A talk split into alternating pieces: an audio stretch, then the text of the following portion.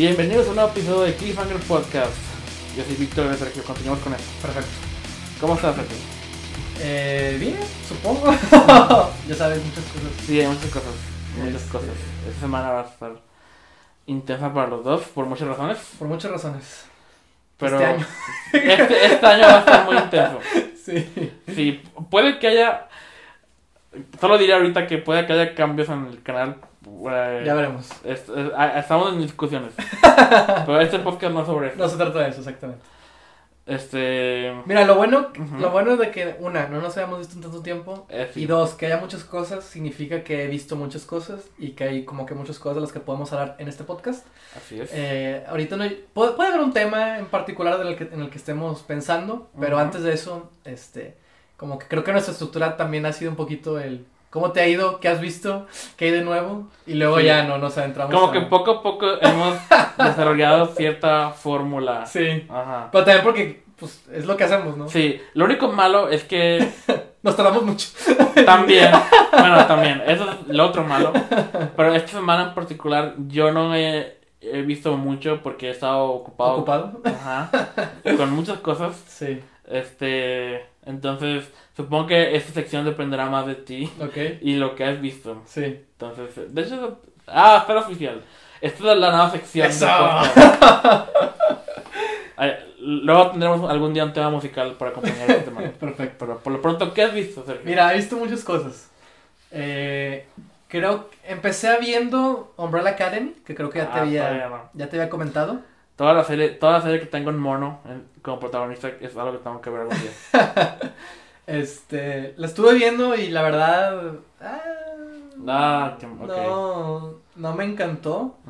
¿Cuál- ya- ¿La viste toda? Sí, ya la acabé. Ok. Ya para este punto ya la acabé. La acabé, de hecho, hace ya rato. Ujú. Y, de- o sea, la me acuerdo que, la- de hecho, cuando te vi, creo que ya grabando podcast te había dicho que la había empezado. Sí. Pero como que no estaba tan al pendiente. O la, la, la- seguí, la terminé. Y desde que la vi, como que, ah, no, no sé. Digo, yo leí el cómic, entonces. Yo no, nomás sé de su existencia. Ok, Sé cositas. ya, ya, ya. Bueno, para empezar, que hubiera una serie de, esa, de ese cómic en particular. Está bien raro porque Sí. ya no. Es cualquier cosa que te puedes imaginar. Algún día puede ser una serie o una película. Sí, lo sé. No hay límites. Exacto. Lo cual puede ser bueno o malo. Exactamente. Digo, he escuchado cosas buenas de la serie. Ajá. Pues Este- en general he visto que le ha ido bien. Sí, exacto, exactamente. Entonces, este, pues por eso estoy interesado. Pero eh, me, me he puesto a pensar mientras la veía, porque desde que la veía sabía que no me estaba encantando. Ajá. Pero quería saber, pues, de, de qué hecho, pasaba. de hecho, nomás Ajá. hablando un poco de, de- de lo que acabamos de decir. ¿Sí? ah, es- Está bien raro que. O sea, toda mi, mi vida he soñado con, con que peleen ciertos cómics que he leído. O, Sí, o, sí, sí. o que, o sea, que nadie sabe. Y ahorita hay tanto, tanto que ver. Sí. No, por ejemplo, hay una serie de, de, de Runaways que yo ni he tocado. ¿De quién? De Runaways, de Marvel. Ah, sí, cierto. Cloak and Dagger, Sí, sí, no, no, no, no me, nada, no- nada que ver todavía. Sí, sí, sí. Hay una Titans ahorita que, ah, no sé, Ah. voy a, a- algún día. Algún día. Doom Patrol está actualmente Sí, que quiero ver. Quiero en ver. alguna parte del mundo, pero aquí no. Sí. Y ah, ahora estamos tan, tan sobresaturados Sobresaturados. de- en, en películas De también. todo. Entonces, Podcast. cuidado con lo que deseas.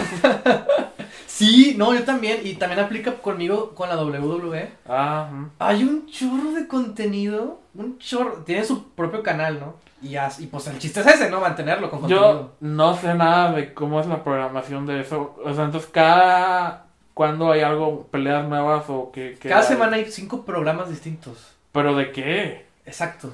Los de siempre, los, los clásicos eran es Raw y SmackDown, que es Ajá. lunes y martes. ¿En, en todos hay entre pelea? ¿Es lo que quiero saber? Sí, todos luchan. Ok. Eso era siempre. Raw fue la primera marca que se creó de la W, por así- vamos a decirlo así. Después se creó SmackDown como en los 90, si mal me equivoco. Y esas, esas dos son los shows que populares, que, donde pasan las historias importantes. Porque ha habido más. Sí. Ha habido más a lo largo de, de la historia de la W. Paréntesis. Ajá. Sergio es fan de, de la WWE. Por si no se han dado cuenta. Yo solo he visto lo que he visto con Sergio. sí. Entonces yo nomás cos- eh, he visto que gente se pelea con escaleras y me gusta. Sí, exacto. ¿A quién no le gusta? ¿Qué más puedes pedir? Entonces, este. Y, yo, y, y- y lo digo porque yo. Ah, bueno, ahorita hay tres, bueno, ahora son cinco programas, eh, se- los semanales, es a lo que voy. Los Ajá. semanales. Ok. ¿Qué es? Wow. Hoy va a haber Raw de tres horas. Mañana va a haber SmackDown de dos horas. Los miércoles son NXT. NXT donde está este Humberto. Que es Ah, una ok. marca. Bueno, empezó en NXT, que es una marca que empezó siendo como de desarrollo.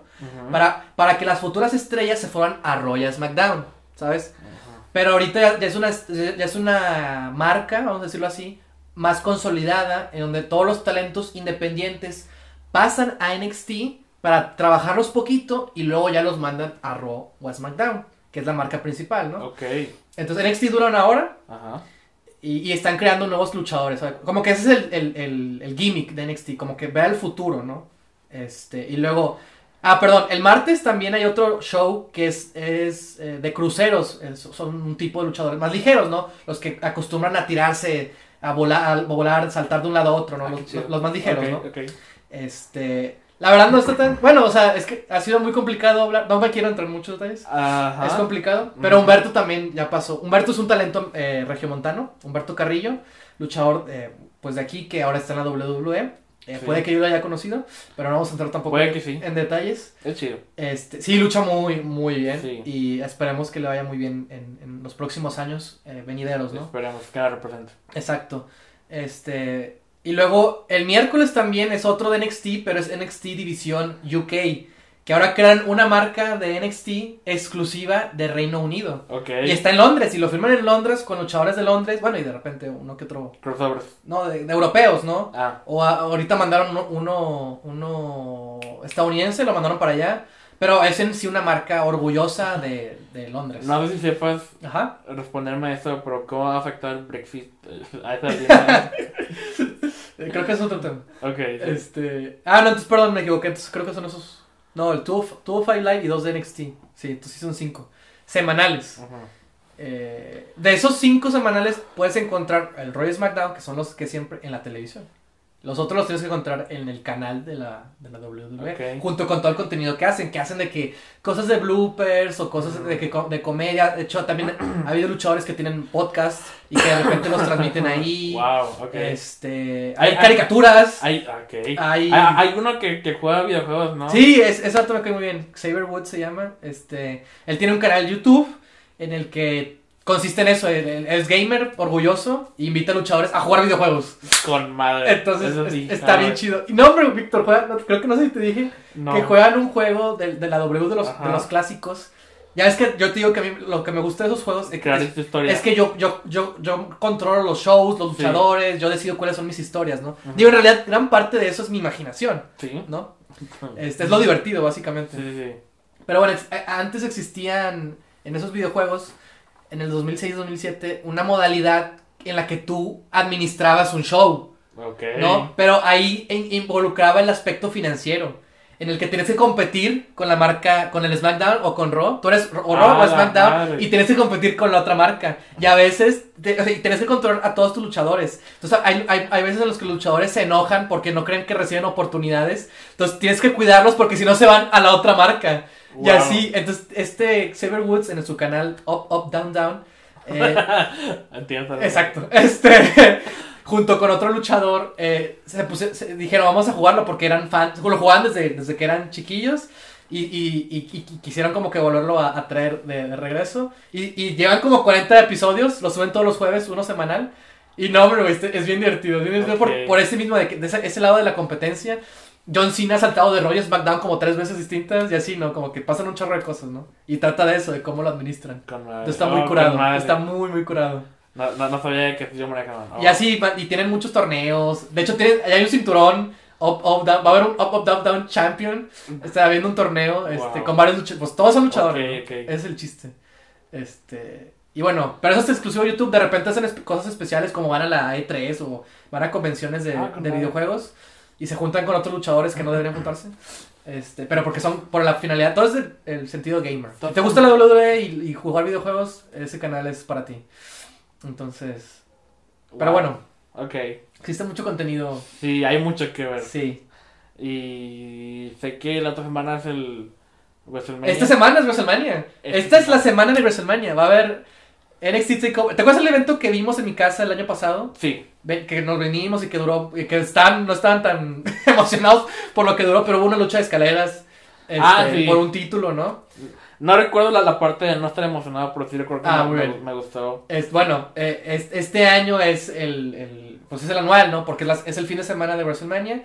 Eh, estos eventos siempre son los sábados, cuando hay un evento importante. Ajá. Y siempre que es un evento importante, hacen uno. Entonces, este sábado va a haber otro de esos eventos que se va a estar con madre. Y luego va a ser WrestleMania, que no sé qué pensar, pero... Pues, es una semana importante. La única razón por la que sé eso es por algo, un video Sí, que de John vi hoy.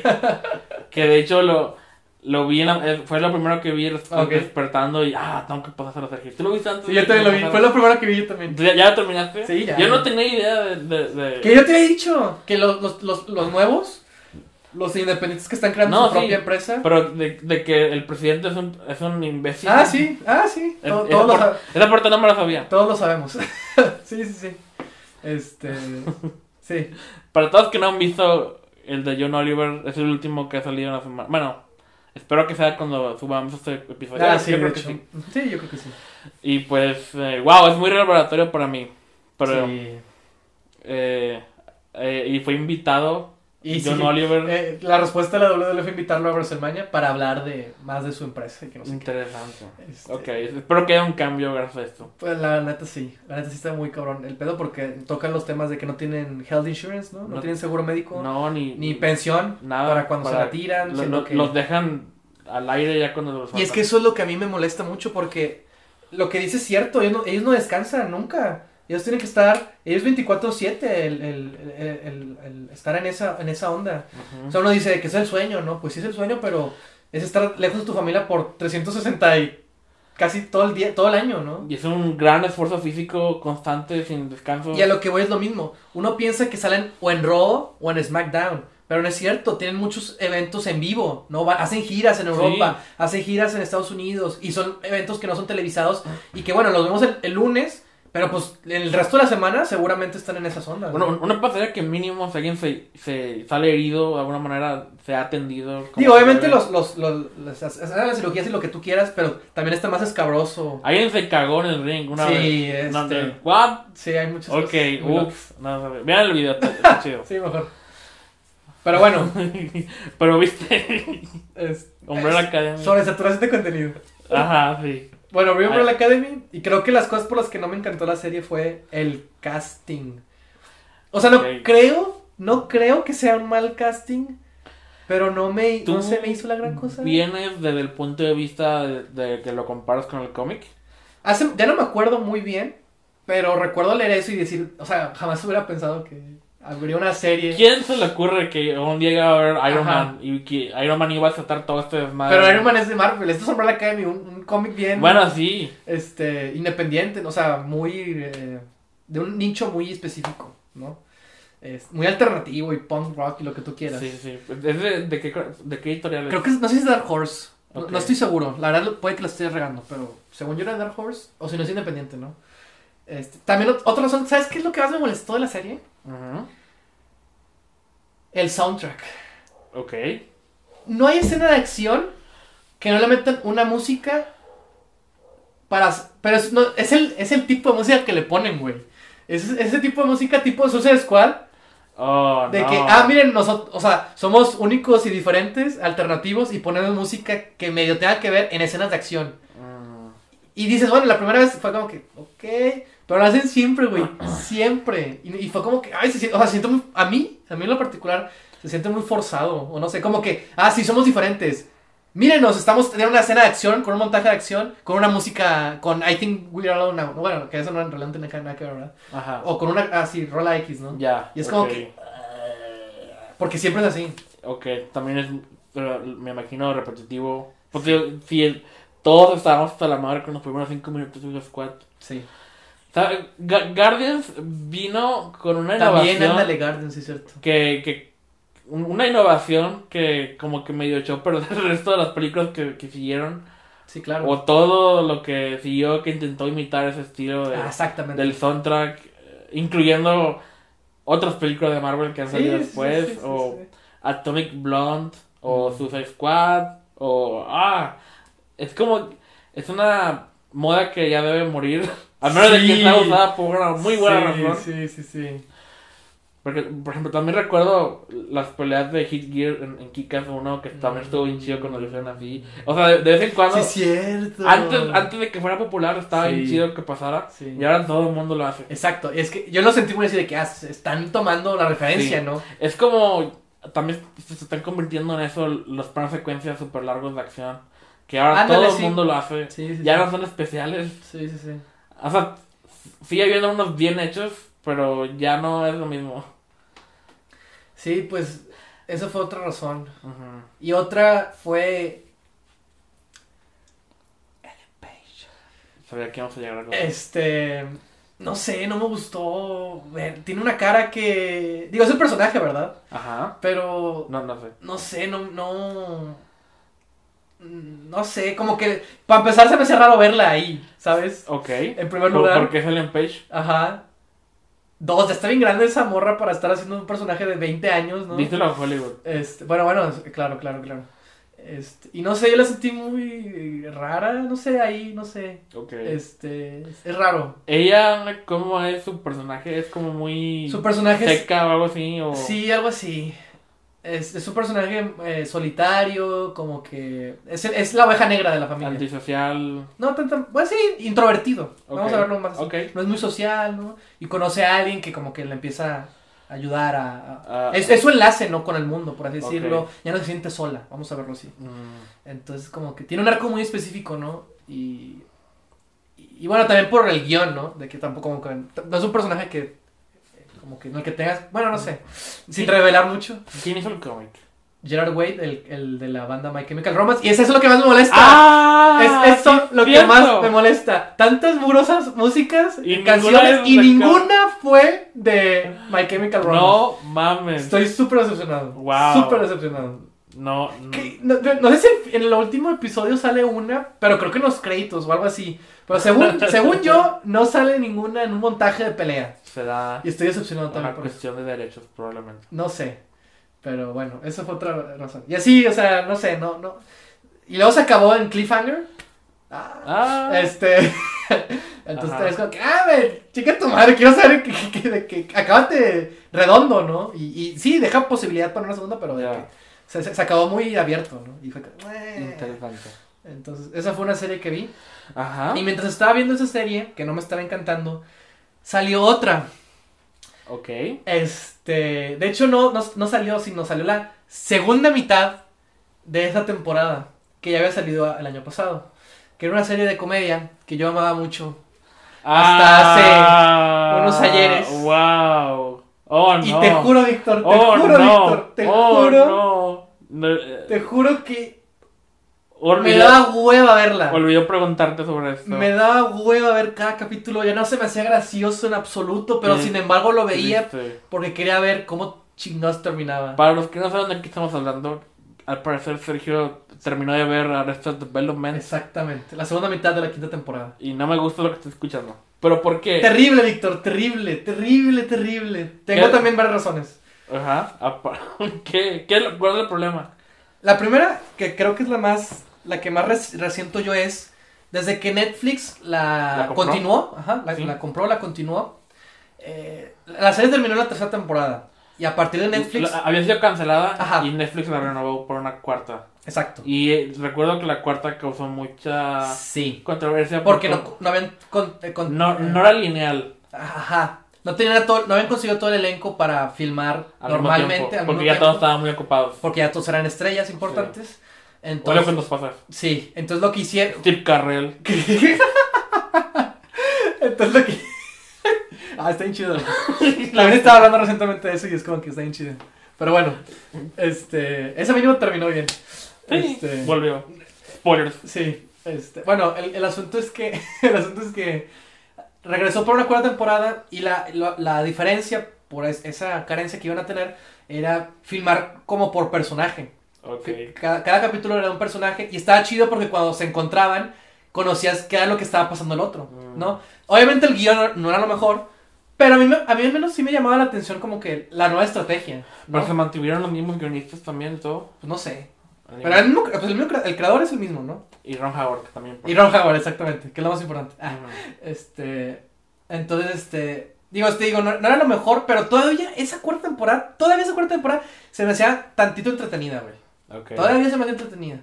Luego, hicieron el remix de la Ah, cuarta temporada. Para todos los que se quejaron de que, de, de, pues de que estaba todo revuelto, Ajá. la versión lineal.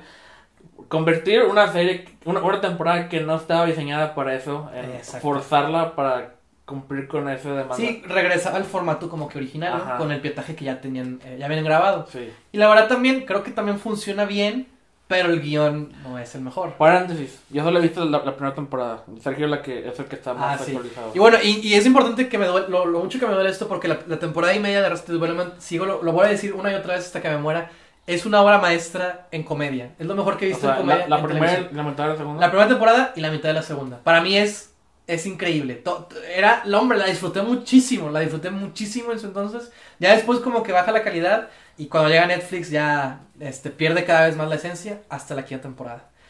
Luego saca la quinta temporada y por alguna estúpida razón la dividen en dos mitades. Netflix últimamente hace eso. Ni no entiendo por qué. Hicieron lo mismo con Sabrina. Hicieron ¿Ah, sí? Sí, también. A- apenas va a salir la, segunda mitad este mes. Ah, no manches. Junto con Shazam, de No- hecho. No, sabía eso. Y no, y no sé qué, qué otra serie se ha hecho lo mismo. Y es. Eh, Pues es son temporadas, básicamente. ¿Por qué no le llaman? La, la razón por la que me molesta esto es porque la quinta temporada continúa con las secuelas de la cuarta, ¿no? Ajá. Con las consecuencias que hubo en la cuarta temporada, sigue la historia. Entonces, si ya tenemos un guion que no era lo suficientemente, pues, pues igual que antes, al menos, continúas con esas cosas y luego se siente cada vez más, ya sin, sin chispa, sin chispa, ya no tiene nada de la chispa de la primera temporada y media. Entonces, para mí que la dividieran en dos se me hizo como que más innecesario porque hubiera sido más fácil para mí verla toda de corrido esa vez y ya olvidarme de esto. Porque, Víctor, te juro, Víctor, te juro que... En, en, en cambio, fue una muerte lenta. Exacto. para la serie. Exacto. Yo, de hecho, te- Víctor, te juro que lo único que quería era ver cómo terminaba la serie. Porque, y ya no quiero saber nada. Ya no quiero saber nada de Arrested Development. Nada. ¿Crees que también influyó la química de los actores? No sé si, no, si fue la misma que antes. Pues no, era el guion. Yo Por- siento que fue el guion. Porque he escuchado que no. ¿La neta? Ajá. Yo siento que era el guion porque, porque el guion favorecería ese tipo de cosas, ¿sabes? Digo, los, los actores son buenos actores, lo que tú quieras. ¿no? Sí. Pero si las historias no son compelling, pues no son interesantes. Jason Bateman, Michael Cera, este, ¿cómo se llama Boyack? Will, Will Arnett. Will Arnett.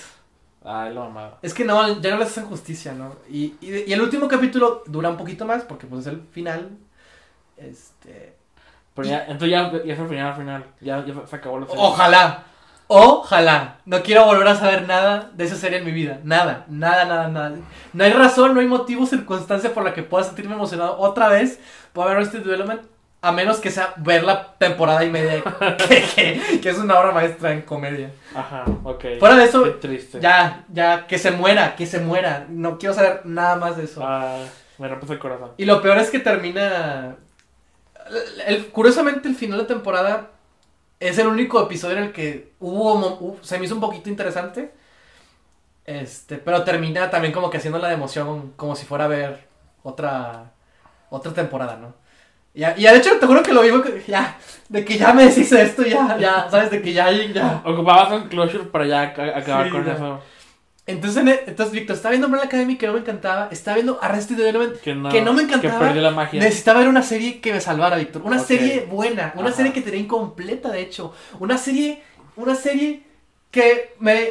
que era lo que yo quería, era lo que yo necesitaba después de ver dos series que no, no me emocionan en absoluto. Terminé de ver por fin la tercera temporada de Daredevil. Y wow, me la pasé tan bien. Me la pasé tan, tan bien. Desde que te pregunté qué áreas estabas viendo, esperaba que llegáramos a esto. Oh, no. Ok. Lo disfruté tanto, tanto, tanto, tanto. Se pone súper buena, súper buena. Esa sí la vi. Está con madre. Sí. Ok.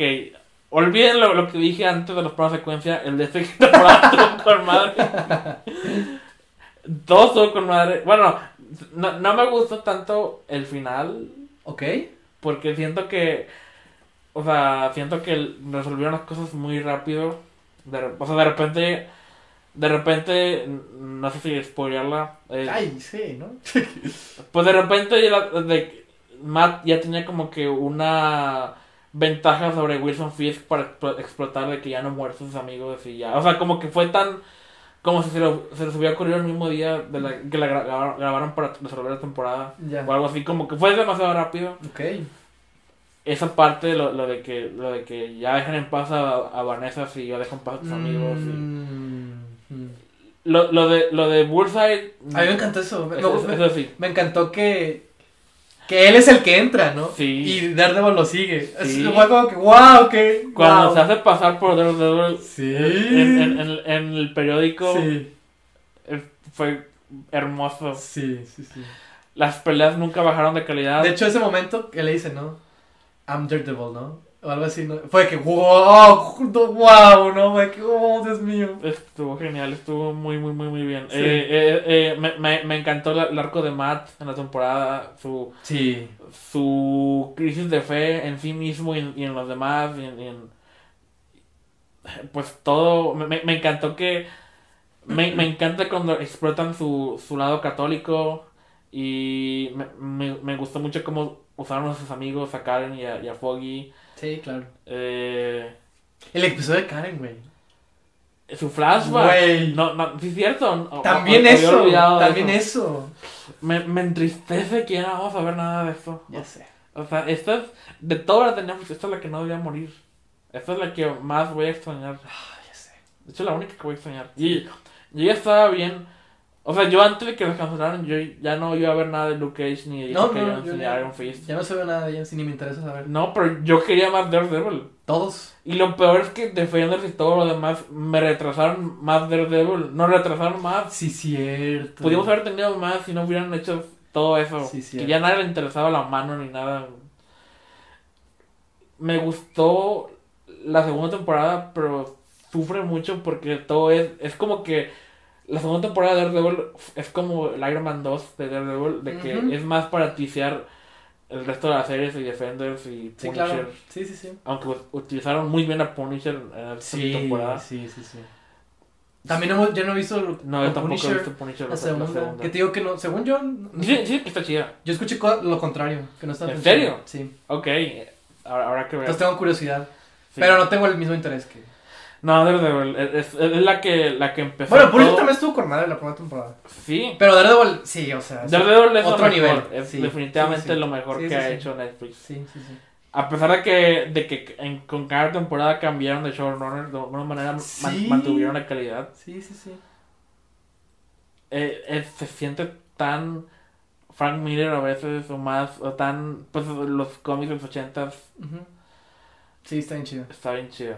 No, no sé con qué otras palabras eh, el- el- elogiarla, Ajá. más que, que decir que si no la han visto, si no han visto nada de Daredevil, no miren esa.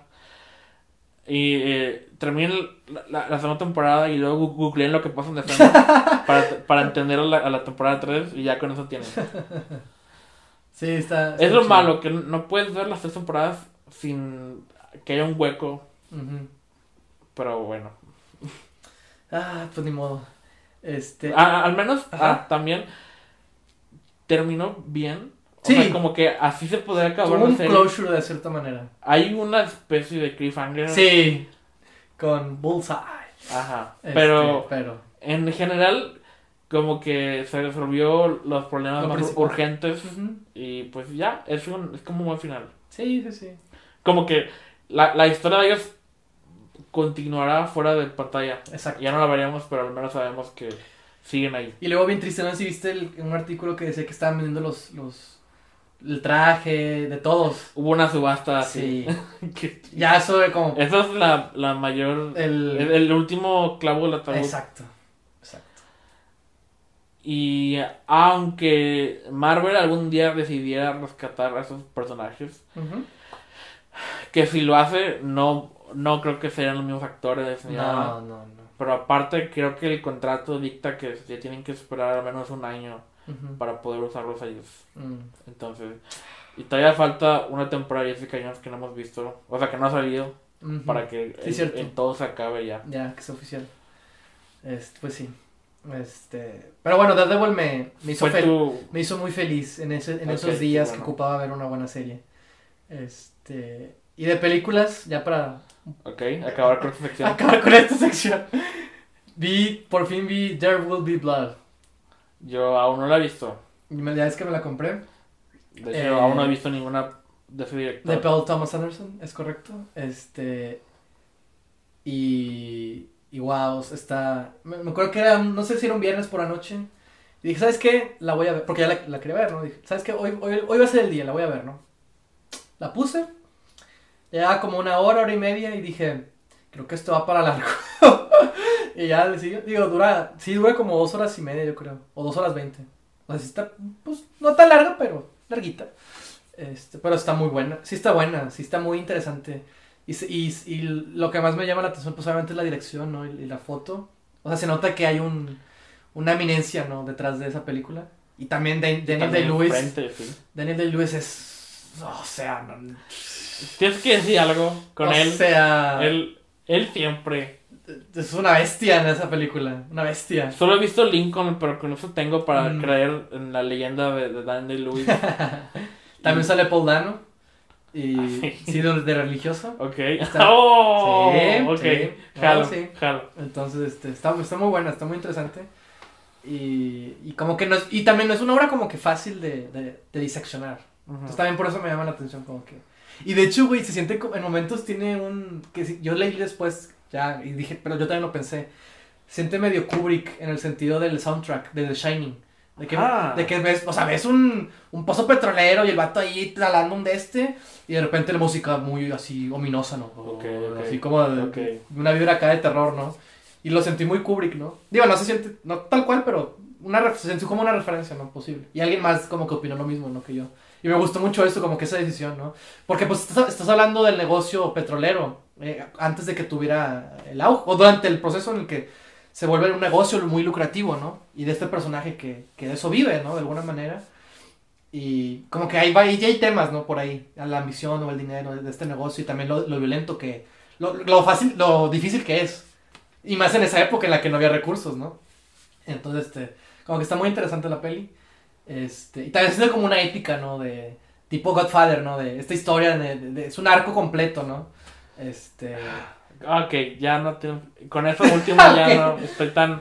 Estoy tan adentro. o sea, ese tipo de historia, ¿no? Ok, sí, sí. Este, y ya para terminar, Uno no compara nada con Godfather a la ligera. este, En, en mi presencia. este, y ya, pues está interesante. Y, Ok. ¿y qué temas te iba a decir? Ah, que me gusta el nombre en español, Petróleo Sangriento. Ah, no sabía cómo se llama. Me- me- como que me gusta porque There Will Be Blood puede ser una película de cualquier cosa, Ujú. pero Petróleo Sangriento habla específicamente de, del contexto de la película, De. Ok, sí. del, la- del negocio del petróleo. Pues, como de- te da una idea de cómo. de ta- la película, ¿no? De qué trata. Como que me gusta también el, el nombre. Interesante. Este, y pues ya, es- está chida. Si no la han visto, véanla. Y vi otras dos pelis. He estado viendo el cine. Bueno, vi tres, de hecho. Pero la- hay una que quería hablar contigo en particular. ¿Cuál? Happy Death Day to You. Ajá. Ok. Ok. No sabía que ibas a llegar. ¿Viste la primera? Vi la primera y ah, está bien. O sea, está bien. La actriz principal es lo mejor de la película. Ah, ok. Este, es lo mejor de la película. De hecho, me da ganas de verla en más cosas. Nada más por esa, por esa película. Este, está bien. o sea, hace, el- hace lo del Groundhog Day, que es lo más importante. Lo hace bien. Versión terror. Versión terror. Lo de terror es lo, lo chafo, ¿no? Sí. Pero, Es, es Blumhouse. ajá. Como que tiene. A veces sí, a veces Sí, no. sí, sí. Jala. Y la actriz, te digo, cumple con ese rol perfectamente. Y, y por alguna razón hubo una secuela. Este. El, ok, no te voy a mentir que cuando. No sé qué película estábamos viendo, que vi- vimos el trailer en, en el cine. Sí, sí, sí. Y nomás con el concepto de que se iban a meter con la primera película otra Sí, vez. exactamente. Me llamó la atención. Porque, o sea, me gusta mucho eso. Me recuerda a Volver al Futuro 2. Sí, exactamente. Es una influencia. Ajá, entonces. Vi como potencial. Ah, eh, porque, ok. me- bueno, me yo. A, a mí no, a mí se me hace bien absurdo Ajá. todo el- Recuerdo que dijiste. todo eso, ¿no? Y te dije la película más barata de Blumhouse, Sí. ¿no? Van a recurrir al set y a las mismas cosas de la uno. actores y todo. Sí. Este, pero escuché cosas. Bueno, Loja siempre es barato. Sí, sí, sí, sí. Pero escuché, o sea, la secuela más barata, ¿no? Casi, casi. Pero escuché cosas buenas. Y escuché como que estaba ambiciosa en ese concepto. Y dije, bueno, pues, me, ah, no está mal la primera. Ajá. O sea, la puedo volver a ver, pero no es como que la mejor, la mejor cosa del mundo. Dije, pues, ah, pues si hay buena, buen diálogo de esta peli, pues vamos a ver qué onda, ¿no? Es una mamada. Es una vil mamada. ¿En el mal sentido? En el mal sentido. Ok, porque mamada puede significar No, no, no. Ok, interesante. Oh, ok. A mí no me gustó para nada. Pues por algo no, no pegó en taquilla ni en críticas. Mm, no bueno, en críticas más o menos. Más o menos, ¿no? Sí. Pero ya no va a haber Happy Tree You. Sí, porque... Ah, y Tree se llama el protagonista. ¿Cómo? Tree. Bueno, ese es el apodo. Ok. Happy Dead Day to Tree. no sé. Bueno, X. No, a ver. Todo estaba planeado porque Sí, ¿verdad? Todo bien. Porque sí, sí terminan con el final de Independence Day 2 y... Ah, Y Predators. No. Sí, te lo juro. Te lo Odio juro. cuando hacen eso. Entonces, por eso te digo, es una vil mamada. Ah, no. Eh, Se siente como un fan-made mal, que no debería existir. Así de sencillo. Entonces, este... No está Ok. chida. No, no está nada chida. Este, no. Gracias por reportarlo. No, no, no está chida. Y ya. Y, y ya, para terminar, vi, vi, Las Niñas Bien, que te digo que es película, película mexicana. Supe de ella, pero no, no me llamó la atención como para investigar más a fondo. De hecho, yo, yo también supe de ella porque ganó no sé qué, De ¿no? hecho, solo vi el póster una vez y. Ah, ok. Sí, se ve como el el, típico... el póster no ayuda. Sí, exacto, lo sé. Y el Y- nombre tampoco. Y luego me dijiste de qué trataba y, y, y nada de lo que dijiste con- Concordaba. concuerda con el nombre que tiene Sí. o el póster que vi. sí. Entonces veo un problema de marketing porque una película con esa, esa trama me hubiera llamado mucho la atención. Sí. La verdad está muy chida la película. Este... Puede que la vean algún día en un video. Sí, este... Es, es, es, es- Yo me enteré de esa película porque supe que ganó no sé qué. O estuvo, fue, fue, fue premiado, le fue muy, muy bien en un festival. Junto con otra película mexicana eh, de Carlos Lenin. Este...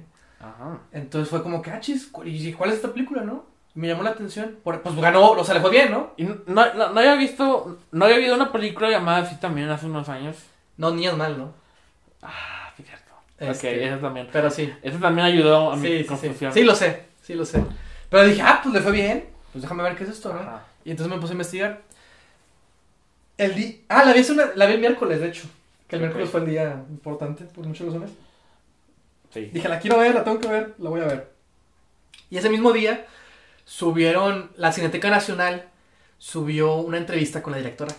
Ah, y de hecho un día antes vi que la, encontré a la directora en Twitter, como que alguien le dio fava a un tweet que decía ella, ¿no? De que vi, imagínate, güey, imagínate, imagínate esto. Vi mi película en el cine. Había puesto. Y fue que, ah, imagínate qué chido tuitear eso, ¿no? Este, Algún día. Y, y fue que, mira qué chido, ¿no?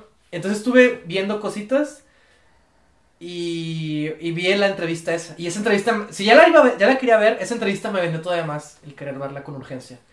Porque lo que ella decía es, ella quería hacer una película, sí, que habla de la élite, ¿no?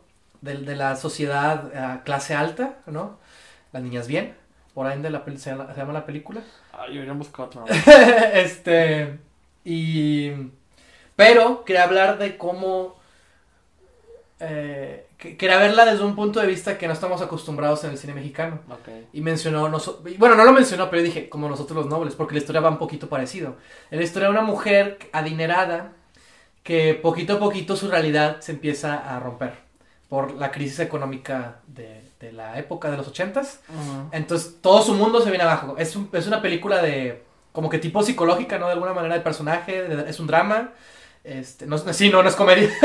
si les quedaba El claro. póster parece comedia. No, no es comedia. ¿Por qué hacen esto? Es un drama, tiene elementos muy chidos. Es fácil de ignorar. Sí, lo sé. Tiene elementos de una película, este, de una buena película, ¿no? De buen tratamiento de personaje, de un buen drama psicológico.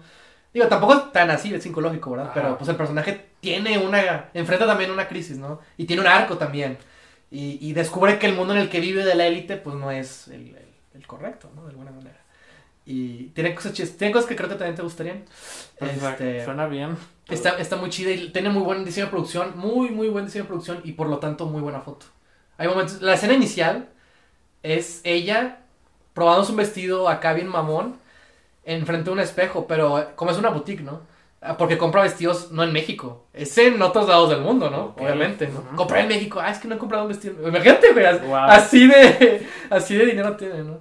Entonces, este, se supone que es una boutique acá, ¿no? Pero está bien chida porque se ve al espejo, pero es, es, es- son varios. O sea, se- es- está dividido en varios, ¿no? Entonces, todo, es ella viéndose a sí misma y se refleja alrededor. Entonces, es una imagen como que muy poderosa, ¿sabes? Y juega también con esta idea de, pues, esta fantasía, ¿no? En la que ella vive, ¿no? Y, y está muy interesante el contexto de la película, porque no, yo no sé, pues, no sé qué pasó en esa época, entonces me llamó la atención y me puse a investigar y es una época muy interesante para México en general.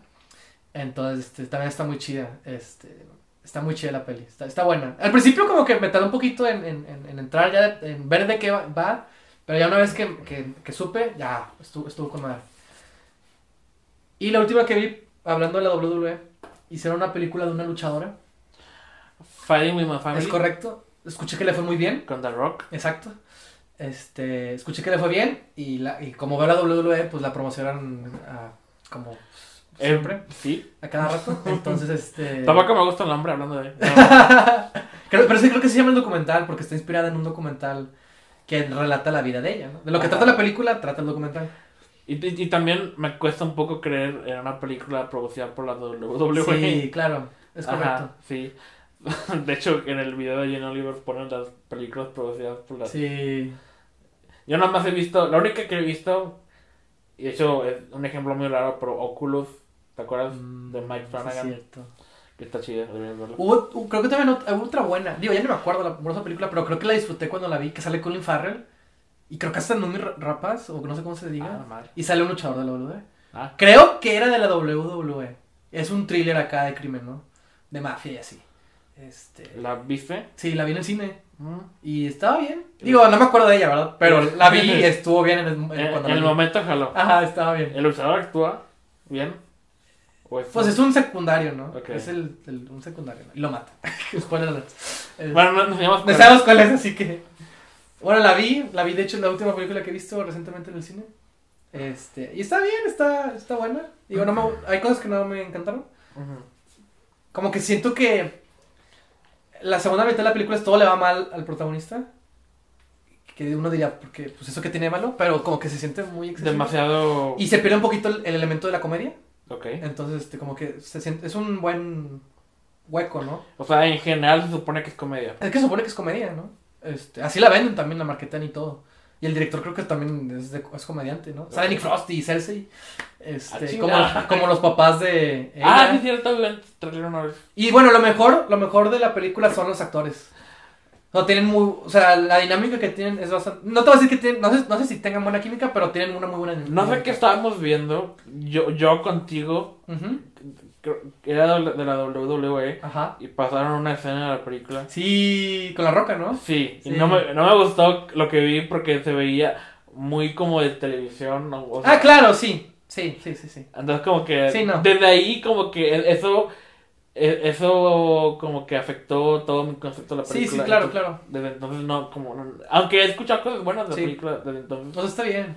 Pero sí, no, la producción no es tan cinematográfica, si Es, quieres pues, decirlo es así. como Digo, hay, hay momentos en los que la, la iluminación se siente muy distinta, pero eh, la calidad sí se nota. Pero, güey, ver en el cine material de archivo de la WWE, porque creo que se le retocaron el color, ah, y verlo en la gran pantalla, se con madre, ¿Y se por con qué? madre. Porque se supone que son peleas que están pasando en el momento. No, simplemente hacen montajes, ¿no? Ah, ok. De que inicia así, ¿no? Y luego le presentan a la familia que es la WWE. Y al final creo que hay otro más, ¿no? Este. Nomás es The Rock el que se interpreta a sí mismo. O sea, hay dos, hay cameos de dos luchadores más. Pero La Roca es el. De hecho, él es el productor, ¿no? Sí, el productor. Sí, él vio el documental y dijo, ah, está bien chido y vamos a hacer una película. Entonces, En el que yo saldré. ajá. Y la, también, otra razón por la que me interesó la película es la actriz, Florence Pugh, como sea que se pronuncia. Ella la vi en Lady Macbeth, creo, es, creo que la de Lady Macbeth, y desde ahí me cayó muy bien. Ajá. Y va a salir en Midsommar. Ajá. El nombre se me Y estaba a punto de Por eso te- sí. Gracias. Por eso te, sí, por eso me llama la atención No, la película. no he visto nada de Midsommar todavía. Y lo hace bien. Ok. Eh, Me, me gustó. Sí, o sea, yo que he visto a la luchadora, este, creo que Ajá. hizo buen trabajo. Sí, de, de hecho hubo un tiempo en el, en el que pensé que era la misma luchadora. No, no, no. Ella no es productora tampoco, sí. Pues seguro fue consultora creativa o algo así, ¿no? Para contarle la historia. No sé bien cuál sea su rol, pero seguro, o sea, estuvo involucrada de alguna manera, ¿no? Para do- como- do- guiarlos, ¿no? De- más o menos. Este. Entonces, en general... la- Está bien. O sea, la- es una película disfrutable. Ok. Este. De hecho, yo quiero. Yo, si yo pudiera hacer una película De, de, de de un luchador, luchador. yo ya, yo la tengo planeada, ya, ya, ya. Ya sé quién sería y a quién sería mi actor. Ok. Y qué época. Y como que qué me interesaría contar de esa historia. Y el nombre rima con Jeff Hardy. No. no, ya hicieron documentales muy buenos de él. Ok. Así que. Sí, puede que haya visto uno. este. No, del Undertaker. A mí me encanta el Undertaker. Mm. Y, y hay, una, hay un periodo que tuvo sus mejores luchas, pero también es un periodo delicado porque ya no era luchador activo, o sea, y luchaba nada más una vez en WrestleMania. y eran luchas muy buenas. Y que hay una historia porque él estaba invicto, entonces siempre ganaba, siempre ganaba, siempre ganaba. Y hay una tetralogía de luchas que tienen como que seguimiento, por eso tetralogía. Este, que son obras maestras, este, es- sí, son muy buenas luchas. Una en particular, y, y como que es el mejor, es la mejor época del, del Undertaker. ¿Y qui- sabes quién quiero que sea el Undertaker? ¿Quién? Michael Shannon. No, espera. ¿En serio? Sí. ¿En serio? No, Sí. no los veo juntos parecidos. Siento que tienen, un, tienen unos rasgos, es muy alto y tiene algo. Tiene algo que me hace verlo como el Undertaker. Tendría que ponerse mamado. Ah, claro. Este. Y me lo imagino en, un- take más tipo wrestler, ¿no? Obviamente. Ajá. ¿no? De que algo más dramático. Sí, pues sí. Porque un hombre se sacrifica para entretenernos. Algo así. Ok. Ok. Pues hablando de después de esta mañana, me gustaría ver una película sobre las dificultades de ser un alguien retirado de la WWE. Con ese situación en la que te deja esa, esa compañía. Ah, ve el documental de Jake Roberts. Que sale el pietaje precisamente. Ah, sí, sí, debería Está verlo, Netflix. Debería verlo. Ah, con madre. No yo lo, lo digo porque lo vi, lo vi ahí. ¿Te acuerdas cómo se llama? The Resurrection of Jake the Snake o Jake, Jake Roberts. Ok. Este, the Resurrection of Jake Roberts. Interesante. Sí, está en Netflix. Este. Sí, trata. eh, ese, ese pietaje que viste, bueno, es toda una película sobre eso. Este. Y salen más luchadores, ¿no? Bueno, ex luchadores. Este. Sí, está interesante. Y si no, también está. Digo, The Brother es la, la película más, más cercana a algo real. Sí. Y, y se inspiraron en un documental que es de los mejores documentales que he visto y que habla de la WWE. eh, que se llama Beyond the Mat. Está muy, muy, muy bueno. Se hizo en los noventas y, y sigue a Jake Roberts también. Vaya, vaya. Eh, y se inspiraron, el, Aronofsky se inspiró en ese documental en el caso de Jake Roberts para hacer The Welder. Pues, fue una de sus influencias, ¿no? Como luchadores. Porque Jake Roberts tuvo una vida muy... De hecho, verás el Beyond the Mat y luego ver Resurrection para que veas de que el, el un pu- punto difícil y luego su resurrección como tal. Con madre. Este, la neta está bien A mí me encanta ese documental. Me, encanta- me gusta mucho porque captura muy bien como que la esencia de la. de- específicamente de la W, ¿no? Porque es algo muy específico, ¿no? Y salen muchos luchadores muy chidos y graban, eh, están ahí, ¿no? Entonces habla del, del, del oficio, ¿no? Entonces, ese está. buen- No, está buenísimo, me encanta ese Ok, perfecto. Pero bueno, Ya saldrá este episodio con una lista de, de cosas que ver. sí, ¿verdad? Yo pensé que eh, para este episodio ya iba a reportarle al mundo, Ah, al, al- a quien importa, ajá. si yo, Víctor Guerra, lloré o no en el remake de Dumbo. ¿Ya la viste? No, ¿Sí? no, ¿No? la quería ver. Ah, Es lo que quería reportar, sí, pero no. Toda mi semana me impidió verla. Y no es que esté emocionado, pero es como que, así como tú y, y la segunda mitad de, de, de Batman, Tengo que verla. es una astilla que tengo que sacar. Sí. Porque no confío en Sí, Tim es Burton. cierto, sí, cierto. No confío en los remakes de Disney No. últimamente. Ajá. Pero pues quiero ver qué chingados hacen con, con Dumbo. Y tampoco es como que Dumbo sea como... especial para mí. O sea, es- lo es, pero es por, por, por la edad en la que la vi y por lo mucho que me traumó. Pues quiero ver eh, si pasa la prueba de, de si me hace llorar o no, que no creo. que no. Y, y soy yo, pero no lo creo. Entonces es lo que quería.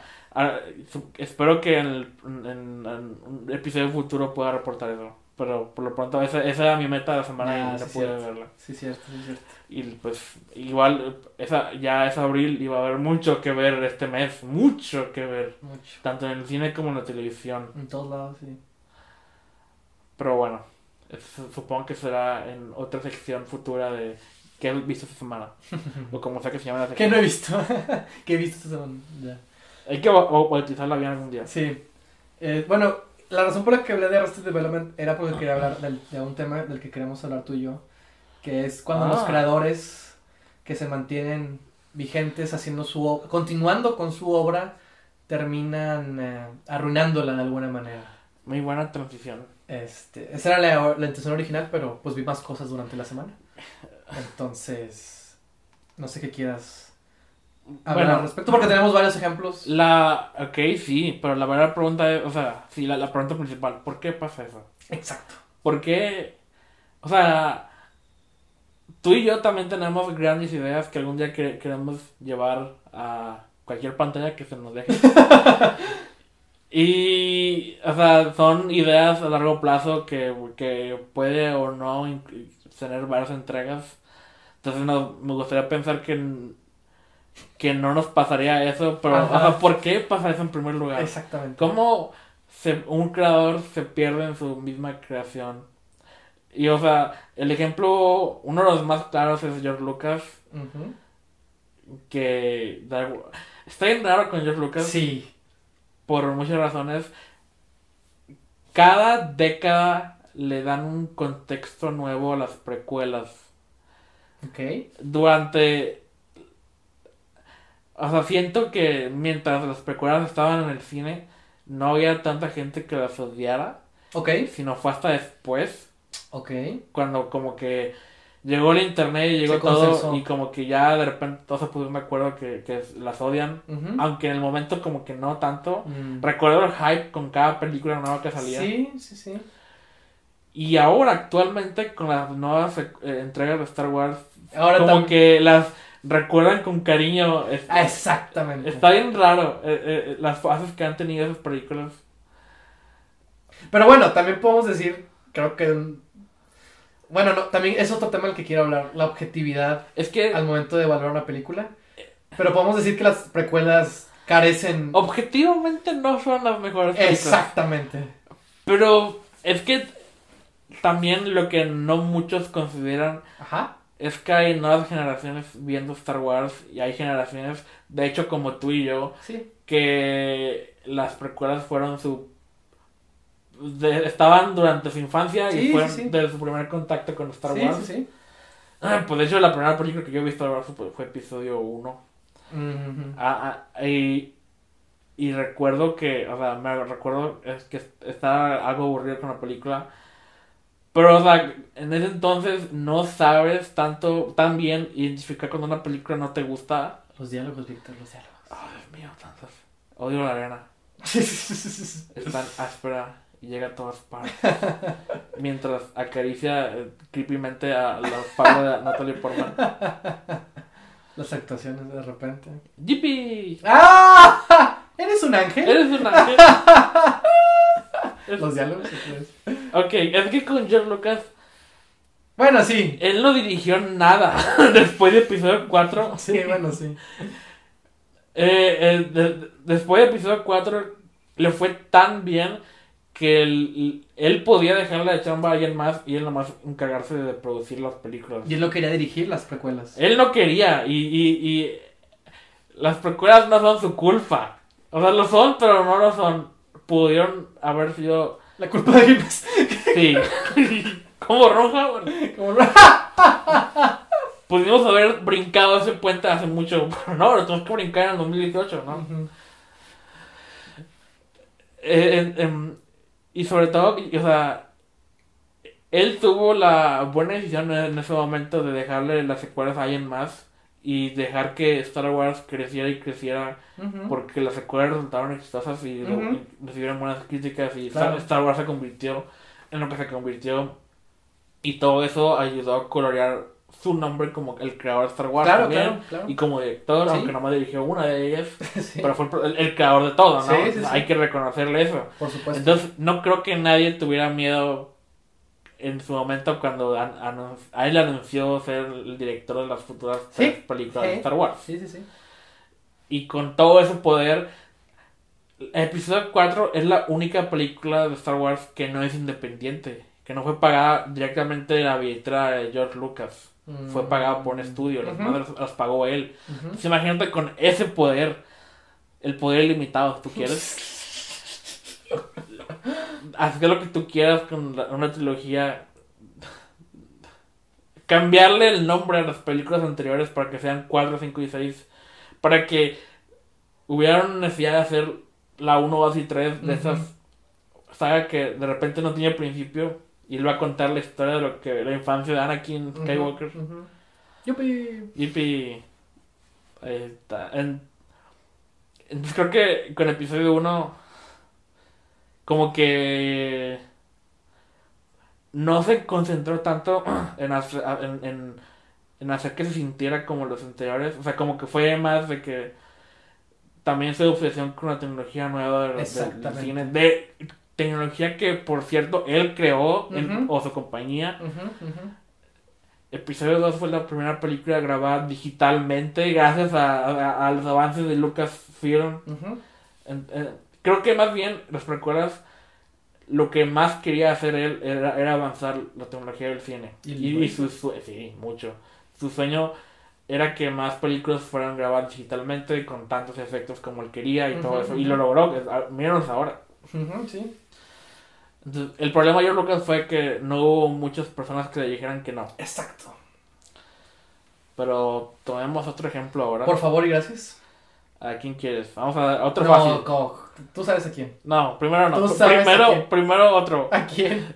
Vamos, a, con- vamos con Shyamalan primero. ah, bueno, ok. Ok, no me lo esperaba, pero no. es otro obvio que hay, A que, ver, a ver. hay que discutir. A ver. Eres raro también. Ok. ¿Cuál fue su primera película? ¿Fue, fue la de Sexto Sentido? Según yo, no. Yo descubrí que al parecer esa no era su primera película. Wow.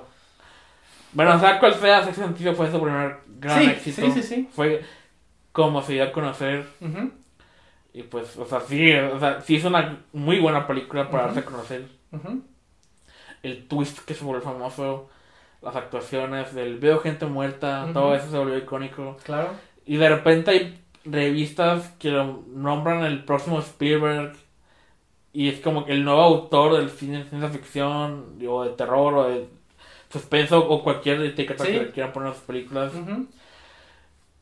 Y, y no sé, o- ojalá él no hubiera tomado eso como una necesidad para poner un twist en todas sus películas. Ujú. O sea, Siento que ya es como una regla que a lo mejor no, no se lo propuso al principio, pero después de todo eso, señales también ayudó con eso. After Earth también tiene twist. No la he visto no la quiero ver. Ah, ok. Esa es la única que no he visto, yo creo.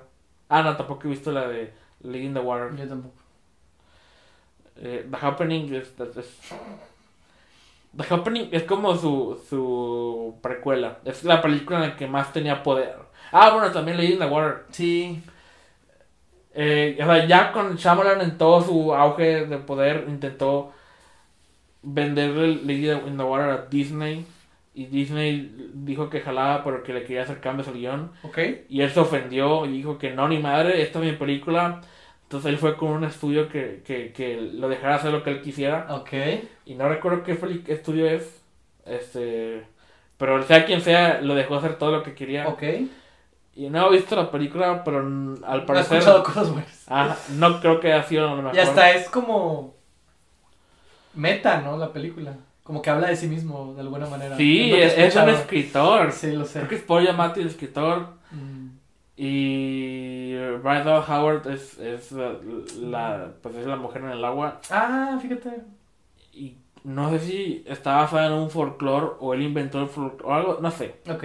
Pero es como una fábula Sí, sí, sí. No, y, y no sé qué es lo que intentó hacer que Habrá que verlo. o no. ¿O no?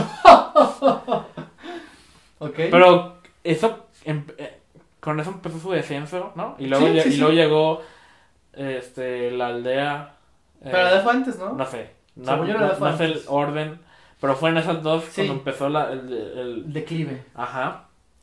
Y luego llegó After Earth y, y The Last Airbender fue primero.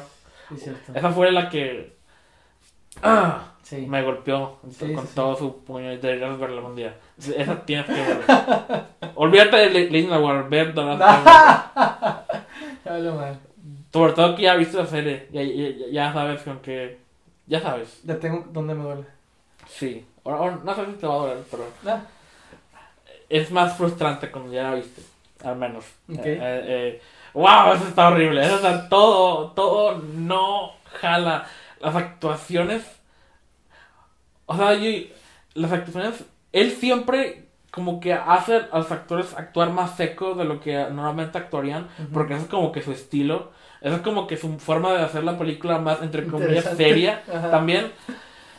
Pero ahí se le pasó la mano, o sea, fue demasiado. Todos. Nadie está interesado en nada de lo que hacen. y entonces no es nada interesante de ver. Y la película está más interesada en. En, en establecer las reglas del mundo que en, en conocer a los personajes. Es más de eso, es más de. Es pura exposición. No, qué hueva. Por, Luego con él. la... ¡Uh! sí, imagínate. No, peor aún, con su cinematografía, con sus super close-ups en, en- en la cara de los actores que hasta puedes ver su aliento ver los mocos. Sí. Eh, tienes que ser un gran, gran actor para sobrevivir a, a- a su dirección. Así como con George Lucas, tienes que ser Sí. Iwan McGregor Sí. o Samuel Jackson para sobrevivir a Tienes que las tener algo. de él. Sí, sí, sí. Y nadie ahí lo tiene. Nada más los adultos sí, pero los niños no. Son pues los no. importantes. ¿Qué, ¿Qué van a tener los niños? Entonces eso fue como, ese es su punto más bajo, definitivamente. Fue cuando fue su mayor eh, fracaso en taquilla, Sí, claro. porque era a mayor escala. Ujú. Aunque los efectos tampoco están, son una gran cosa, Me pero imagino. o sea, era lo más, lo más grande que lo había hecho. Y, en- y luego llegó After Earth, que ni siquiera pusieron su nombre en el trailer, ¿te ¿recuerdas? Sí, sí. Y bueno, fue como, esa- es como más bien un encargo de Will Smith, según recuerdo, ¿no? No sé, no sé nada de esa película. Yo solo sé que Will Smith quería hacer algo con su hijo así, Ah. y quería... Y Will Smith ayudó con el guion junto con el, el escritor del primer borrador de Rogue One. Mm. Y solo lo sé porque sigo a un podcast con el direct- escritor de ese. ¿Por qué no me, por qué me sor- por qué no me sorprende? Es chido. Ah, bueno. Entonces, no lo culpo por eso. Aunque probablemente tiene la culpa. Aunque pero no, prob- por- sí. no quiero culparlo a él. Ah, muy bien. Tampoco la he visto.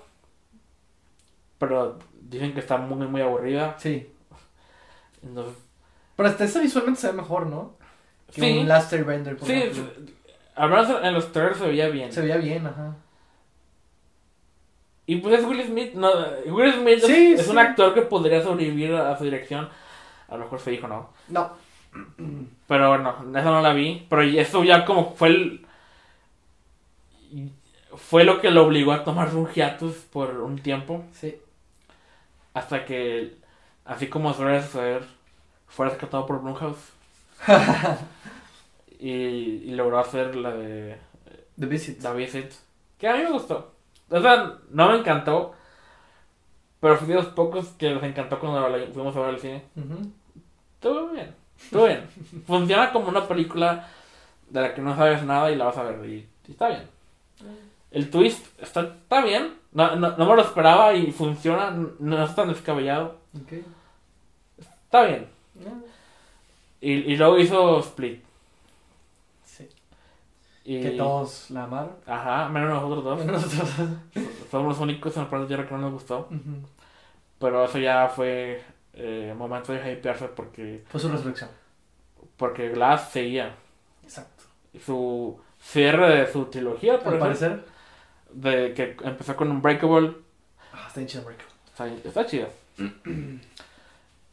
y tampoco nos gustó mucho Glass. No. Y esto fue como que... Pero fue que- bien, ¿no? También. Le fue muy bien. No tan bien como Split. En, Ah, en- en crítica creo que estuvo un poco más Sí. dividida. Sí, sí, sí. Sí, demasiado, de hecho sí. Sí. Bueno, en taquilla le fue más o menos. Ok. Igual el presupuesto no es... No, es Blumhouse. Sí, De hecho, él, él financió la mayoría de la película. me imagino. Él, él mismo. Entonces, a lo mejor no es gran pérdida para él. No sé. Ah, sigue siendo películas. Es, es- es Sí. lo que sabemos. Sí. Pero entonces ahí el problema es igual que Lucas tal vez. No sé qué opinas. Mucho poder. y- Ah, Es que no sé, yo, yo, yo no sé si... Bueno, será lo mismo con George, ¿verdad? Pero me duele decirlo. No sé qué tan buenos directores... Tú y yo sabemos. Ajá. que el fuerte de George Lucas no es direc- no la dirección, sino es la, la historia. Tiene muy buenas ideas. Ni siquiera el guion, la historia. Sí, exacto. El concepto Sí, de la historia. Sí, sí, sí. Si, si hubiera dejado el guion y la dirección a alguien más, Y es que también fíjate que Star Wars, o sea, la primera, eh, la Eh, 77, Una Nueva ah. Esperanza, sí, esa primera. este... Como que es, es la película que tú y yo queremos hacer, ¿no? O sea, es nuestra película Sí, más sí. grande. La, la- Cuando ¿no? uno quiere hacer un proyecto súper ambicioso, Exacto. siempre dicen, esta es mi Star Wars. Ajá. Por una razón. Sí, ah, exactamente. El Star Wars, este, Star Wars, Ajá. también había, fue la, la Fue primera. Star Wars. Fue Star Wars.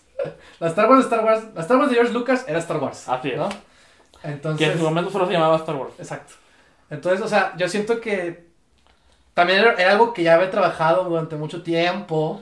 Sí, También era algo que tenía muchas influencias y que tuvo, o sea, tuvo chance de trabajar todo de alguna manera y que todavía fue salvada aún más después de la sí. producción. Y, y de hecho, hay, eso. hay algo de lo que por- se me olvidó decir, y es Ajá. algo de lo que nadie habla. ¿Es correcto? Y, y por más que George Lucas es uno de mis héroes, Sí, sí, sí. por todo lo que creó, y, y obviamente, Sí, claro, o sea, claro. es, es indiscutible Sí, su aportación en el cine. sí. La, la primera de Star Wars fue un éxito gracias a él, pero también fue a pesar de él. Porque, o sea, no, eh, eh, ha- hay muchos libros y documentales detallando las cosas que él quería hacer y que no pudo porque no lo dejaron o porque sus amigos le dijeron que era una estúpida idea. Sí, también sí es cierto. Tanto Francis Ford Coppola como Sí. Brian De Palma se rieron con el primer corte que les enseñó por George Lucas. Exactamente. Es que no, no puedo dejar de alabar un libro que leí llamado How Star Wars Conquered the Universe. Ok. Eh, no recuerdo el nombre del autor, pero con ese nombre, con el nombre del libro entenderán. Está bien chingón ese libro. Está bien chingón porque más que la historia, discuten el proceso creativo de todo. Con entrevistas a, a todos los involucrados excepto a Lucas. Ah, huevo. Es, es el que no quiso y, y lo entiendo porque antes de ese libro hubo una biografía de él, o sea, eh, escrita por alguien más, que, que, en que yo Lucas fue entrevistado, pero ah, ya en la, en la- el, libro- el libro en sí no lo, como que no lo pintó en tan buena luz como él hubiera querido. Ok. Entonces desde entonces es como, es muy reacio a, a- a ser entrevistado por libros, Ya. ent- entendiblemente. Sí, claro. Y pues, pero este libro es, lo siento muy justo en cuanto a la historia, de que no, no, no, no lo alaba, pero no, no, Lo condeno. ajá, es, es, es- trata de ser lo más objetivo posible, Perfecto. pero también se nota que el, el autor es fan de Star Wars, Ok. como debería, como debería ser también un libro, un, un, Pues sí. un escritor es- escribiendo ese material. Pues sí, ¿no? Y pero detalla todas las posibles influencias que ha habido, porque tuve acceso a varios de los borradores que George Lucas hizo, que no todo el mundo tiene acceso a eso, pero ese autor tuvo conexiones. Ok. Entonces leyó varios de, de los guiones viejos y, y, de hecho entrevistó a, a varios de los ex maestros de George Lucas en, en las escuelas y cosas así. Y, y, y varios de sus colaboradores y todo eso. Te pintan una muy buena idea de cómo surgieron estas ideas. Y que no todo lo que dice George Lucas es cierto. sobre cómo a él le surgieron las ideas. Sí. O qué tanto él tenía planeado. Sí. Pero el punto es de que hay muchas cosas que Star Wars pudo haber sido, pero que no fue gracias a los colaboradores que él tuvo. Exacto. Esa fue la clave. Que no regresaron para las precuelas, por decirlo de esta manera. Ajá. Por establecerlo, ¿no? No, pero o sea, es... Yo Lucas e- era muy ambicioso, pero no todas sus ideas i- eh, iban a ser tan legibles para el público de ese entonces, que no estaba tan involucrado como él en cosas como Flash Gordon o ciencia ficción en general o, fantasía. Entonces hubo gente que como que lo ancló más a que, a que la película fuera más accesible a- al público, ¿no? Porque antes iba a ser... eh, Yo lo que estuvo peleas con el, el, el cinematógrafo, por ejemplo, que, que el cinematógrafo quería grabarlo todo, filmarlo todo como que con una imagen nítida y yo Lucas quería hacerlo como que quería poner un efecto o un un ¿cómo se llama? un filtro a, a la cámara que como que fuera desenfocarlo todo un poco, cosas así, algo más Mm, algo más experimental. Y, como la película era de estudio, Fox ganó esa pelea. Dos cosas así. Cosas así que yo Lucas quería y que, y que no, no lo dejó. Entonces el, el resultado final fue las victorias que él ganó y perdió para hacer esa película. Por supuesto. Que es como todas las películas deberían de hacer en cierta manera. ¿En O cierta sea, manera? a- o sea, hay, hay, hay autores y, Sí, cosas sí, así. sí, sí. Pero es hacer una película es un proceso de colaboración. Sí, sí, sí. Y cuando y cuando quitas la colaboración, corres el riesgo Ajá, sí. De que de que no salga bien. Como el otro caso, ¿no? Así es. Como los dos casos. O tres. Ajá, a ese me referí. Ok, ya, ya quieres hablar Por eso. favor y gracias. Todavía sigo siendo fan de, de, de los tres. ¿De los tres? Ajá. de los tres. Sí, yo sé. Y cada y, to- y todos ellos tienen problemas por diferentes razones. Claro, claro. Entonces, J.K. Rowling este, eh, eh, te estaba contando an- antes de grabar este podcast Sí, sí, sí. que estoy siguiendo un podcast llamado Harry Potter and the Sacred Text en el que están releyendo todos los capítulos eh, y los están analizando a fondo en base de ciertas prácticas de, para leer textos, eh, eh, como dije, eh, Sagrados. Sagrados, gracias. Entonces, eh, es- y, y, y ese podcast ayuda mucho a leer entre líneas y la madre. Está bien chido, lo recomiendo muchísimo. Pero estar siguiendo ese podcast me hace recordar qué tan ingeniosos son esos primeros libros. Ah, ah, supongo que los demás también, pero al menos los primeros dos que son los que he estado viendo Ujú. están muy, muy, muy chidos. Hay. Ah, eh, la exposición casi nunca se siente y los personajes son tan raros desde el principio y todo está bien establecido, está, todo está increíblemente bien pensado. Ok. Eh, J.K. Rowling es. eh, en- para crear mundos es, es excelente porque todo es. Para empezar, encontrar un buen protagonista que no sabe este mundo para poder explicárselo a Por él. supuesto. Entonces lo vemos a, a través de los ojos de Harry. Y entonces, y, y todo tiene sentido a pesar de que es mágico, pero como que tiene cierta lógica. Y pues todos los personajes eh, eh, están muy bien desarrollados y tienen y tienen diferentes puntos de vista sobre la misma cosa y, y, se- y, y como que todo se alimenta así a, a- a la misma historia, todo está perfecto. Entonces yo soy muy fan de Harry Potter, siempre lo he sido. Y, y, y, y creo que ella es una excelente autora y nunca seré igual de a su altura. Pero eh, su es- e- es- e- ella es novelista. Más, Sí. que, ah, más que nada, ella Sí. es novelista. Sí, ella ocupa 300 páginas para desarrollar todo lo que quiere. Y todo lo que quiere en 30 páginas está con madre. Eh, hay muchos problemas que ha tenido la franquicia de Harry Potter después de que se publicó el último libro. Eh, eh, la creación de Pottermore, la página en, la, en la Ujú. que es como una enciclopedia de cosas de Harry Potter. Como la Wikipedia. Más o menos, más, más o menos, sí. Y pero eh, de la fuente, de- directamente de, de J.K. Rowling es- escribiendo lo que está ahí. Ah, ¿no sabía eso? Sí, e- e- ella, ella es, ella es lo que hace todo. Qué ridículo. Es que, en- aunque no lo creas, había demanda de eso, porque desde que... Pero no le pagan, ¿no? O sea, no, desde, sea, por que gusto. existe Twitter y todo, Ajá. hay mucha gente preguntando cosas. Ah, sí, claro, sí. Eso sí lo sé. Y pues Pottermore, lo primero que te explicó es cosas que pasaron después de los libros. Ujú. Cómo le fue a todos, a qué, qué se dedicó cada quien, y, y- y su vida, no sé, normal de... de- Qué interesante. Y pues eh, para eso era Pottermore. Ok. Eh, na- nació para poder contar l- hechos que los fans querían saber del mundo, que, no, Ok. el- que las novelas nunca se prestaron para conocer ese tipo de cosas. Ok. Ya sea porque la historia terminó en cierto tiempo o porque el, el- Harry nunca conoció Sí. eh, otras partes del mundo mágico. Sí, sí, sí. Entonces, eh, eh, Pottermore fue para alimentar... O cómo hacen del baño los magos. Sí, exacto. Cosas así, útiles como esa.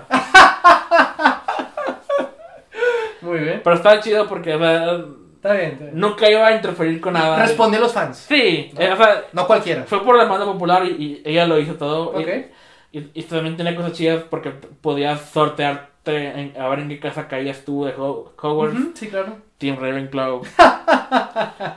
y pues est- estaba chido. eh,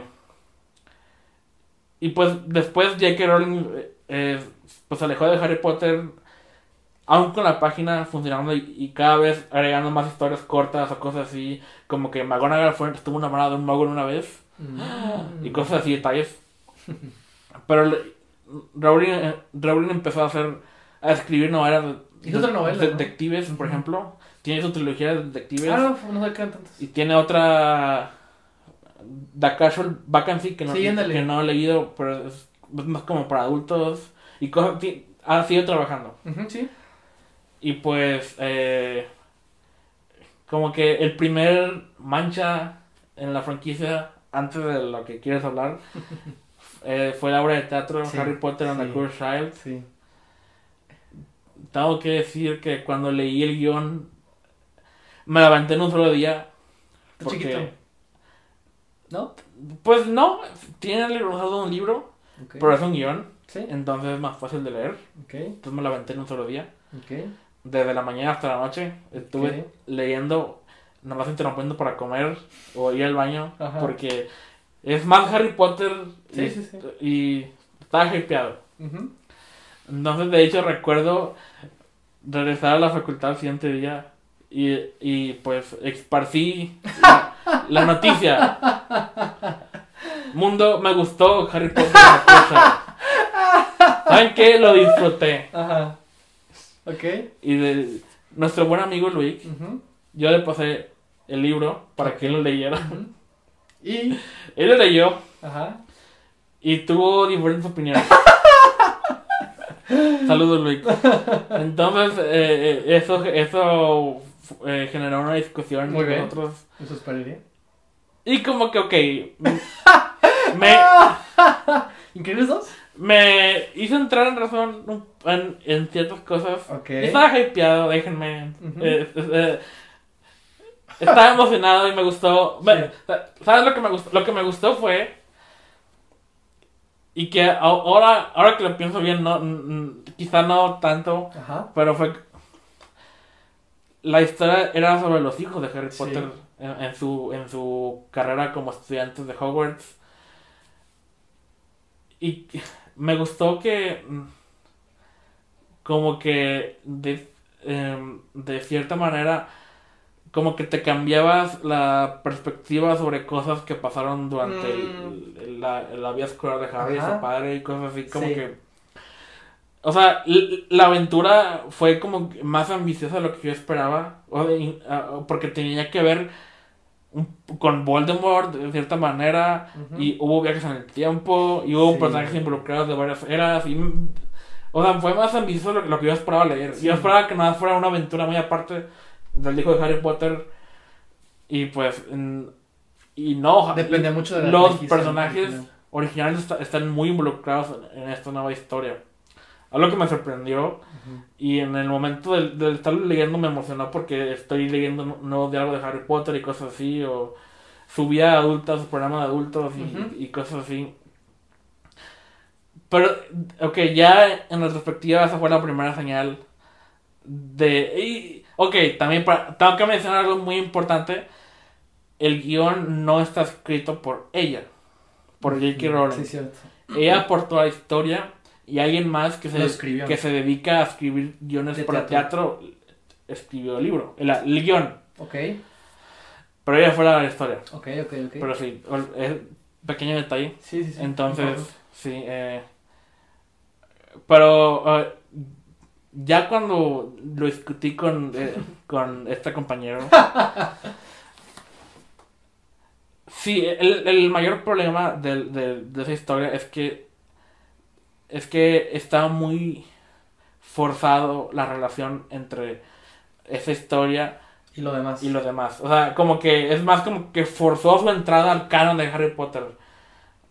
Y de que, de que, pues involucró a Voldemort y, y, y a la hija de Voldemort. Spoilers. Ah, Y yo que este, sea, cero saber, me gana el hype. También me pasó con los increíbles. Que aún me gusta, pero ok, entiendo. Pero que él, él- me está tardando mucho en decir que... Sí, por... sí, creo que sí. Cuando sean los que estoy divagando, deténme. Ok. Pero, o sea, Esa fue la primera mancha en, en el Sí. historial de J.K. no- Rowling. pero no sería la última. Ah, sí, Vamos, Ok, vamos. ya el guion. Fantastic Beast 1. Gracias. Está aburrida. Está aburrida. Tú y yo la vimos con Luis en... el- ok, problema uno. Luis y yo estábamos súper desvelados ese día. No dormimos en toda la noche por estar trabajando en uno Sí, de los proyectos. Un día pesado. Y yo también estaba cansado. ¿No te han casado con ustedes? Bueno, Pero me dormí, como quieran. bueno, a lo mejor la película tuvo la culpa. Sí, la película no ayudó en absoluto. No, no. es- el problema también es. Y es algo algo que en ese momento, en ese entonces discutí con el compañero. Ah, eh, que el director de esa película Ah, es sí. David Yates, sí. que es quien dirigió las últimas cuatro películas de Harry Potter. Sí, Desde Orden del Phoenix hasta la, la última. sí, sí. sí. Y su estilo fue, eh, eh, fue perfecto para las últimas películas que eran más oscuras y, y, este pues no sé, más oscuras, más secas, es todo más ya, Sí, ya, ya. se terminó la, la fantasía, Fantasía. de los primeros años de Harry Potter. Sí. Así ya como que guerra, todos mueren y así. Perfecto para esas historias. Pero trasladó todo su estilo de visual de esa película acá que Mm. no ok como que se justifica un poco por la época en la que se desarrolla Sí.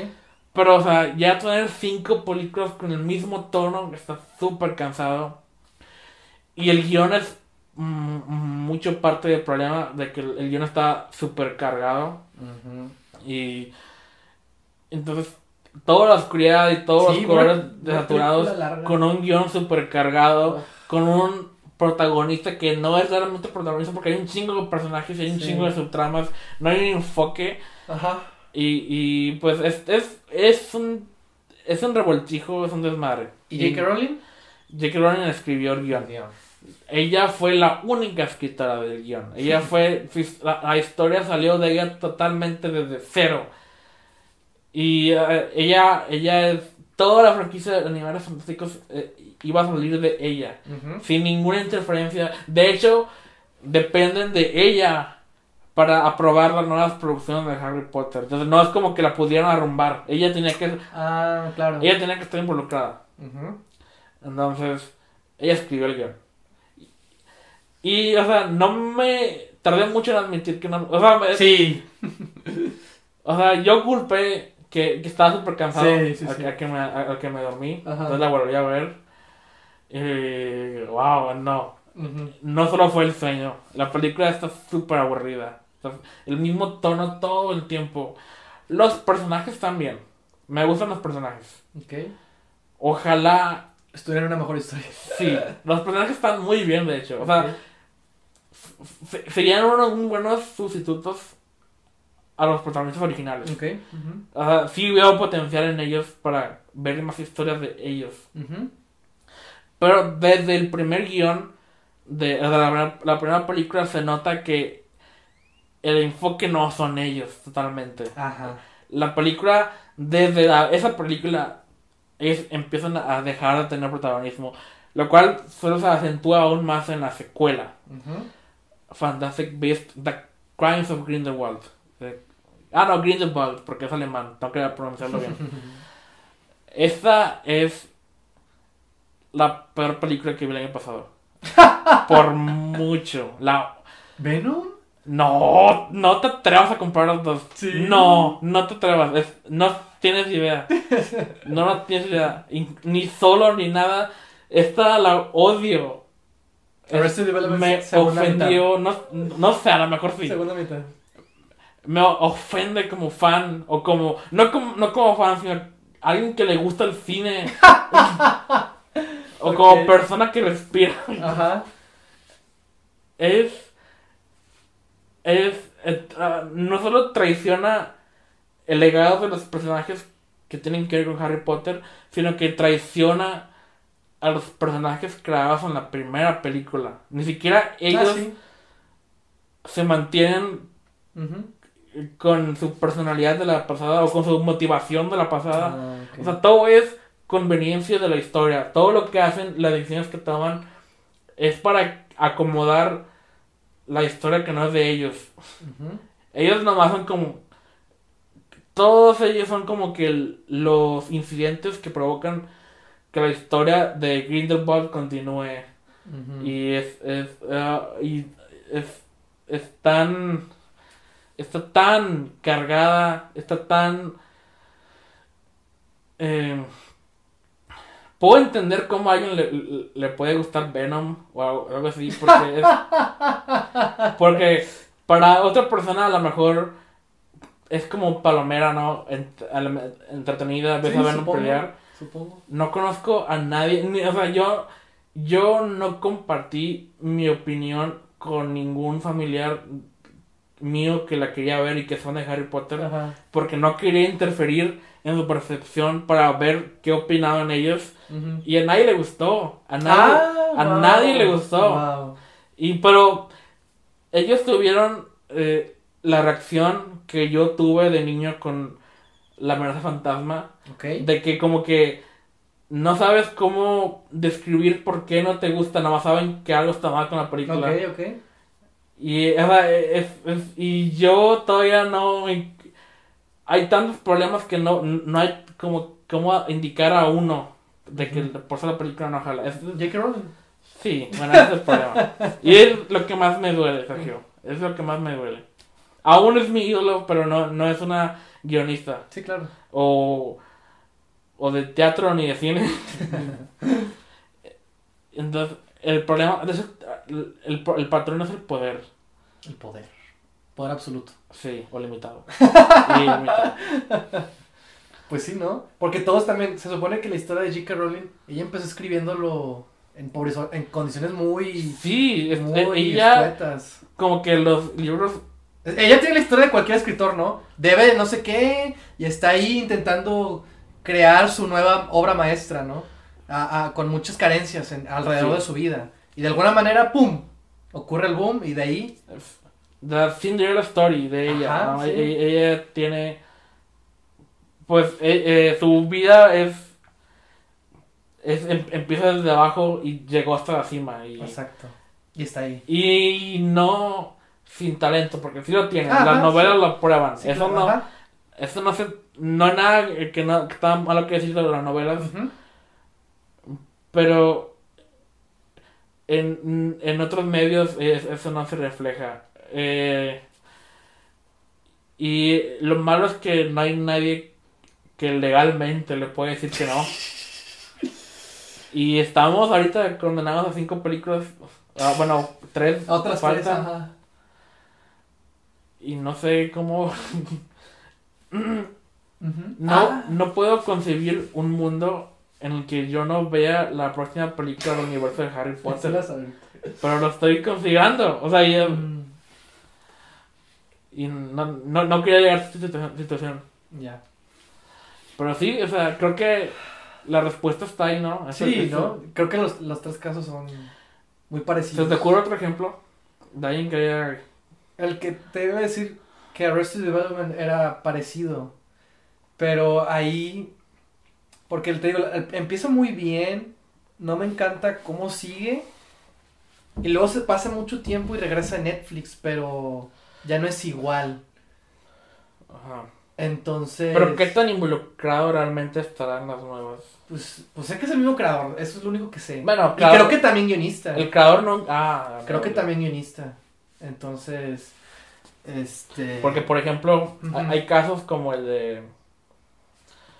Eh, Vince Gilligan, que Ajá. es creador de Better Call Saul, pero eh, realmente en la última temporada ella no tuvo casi nada que ver.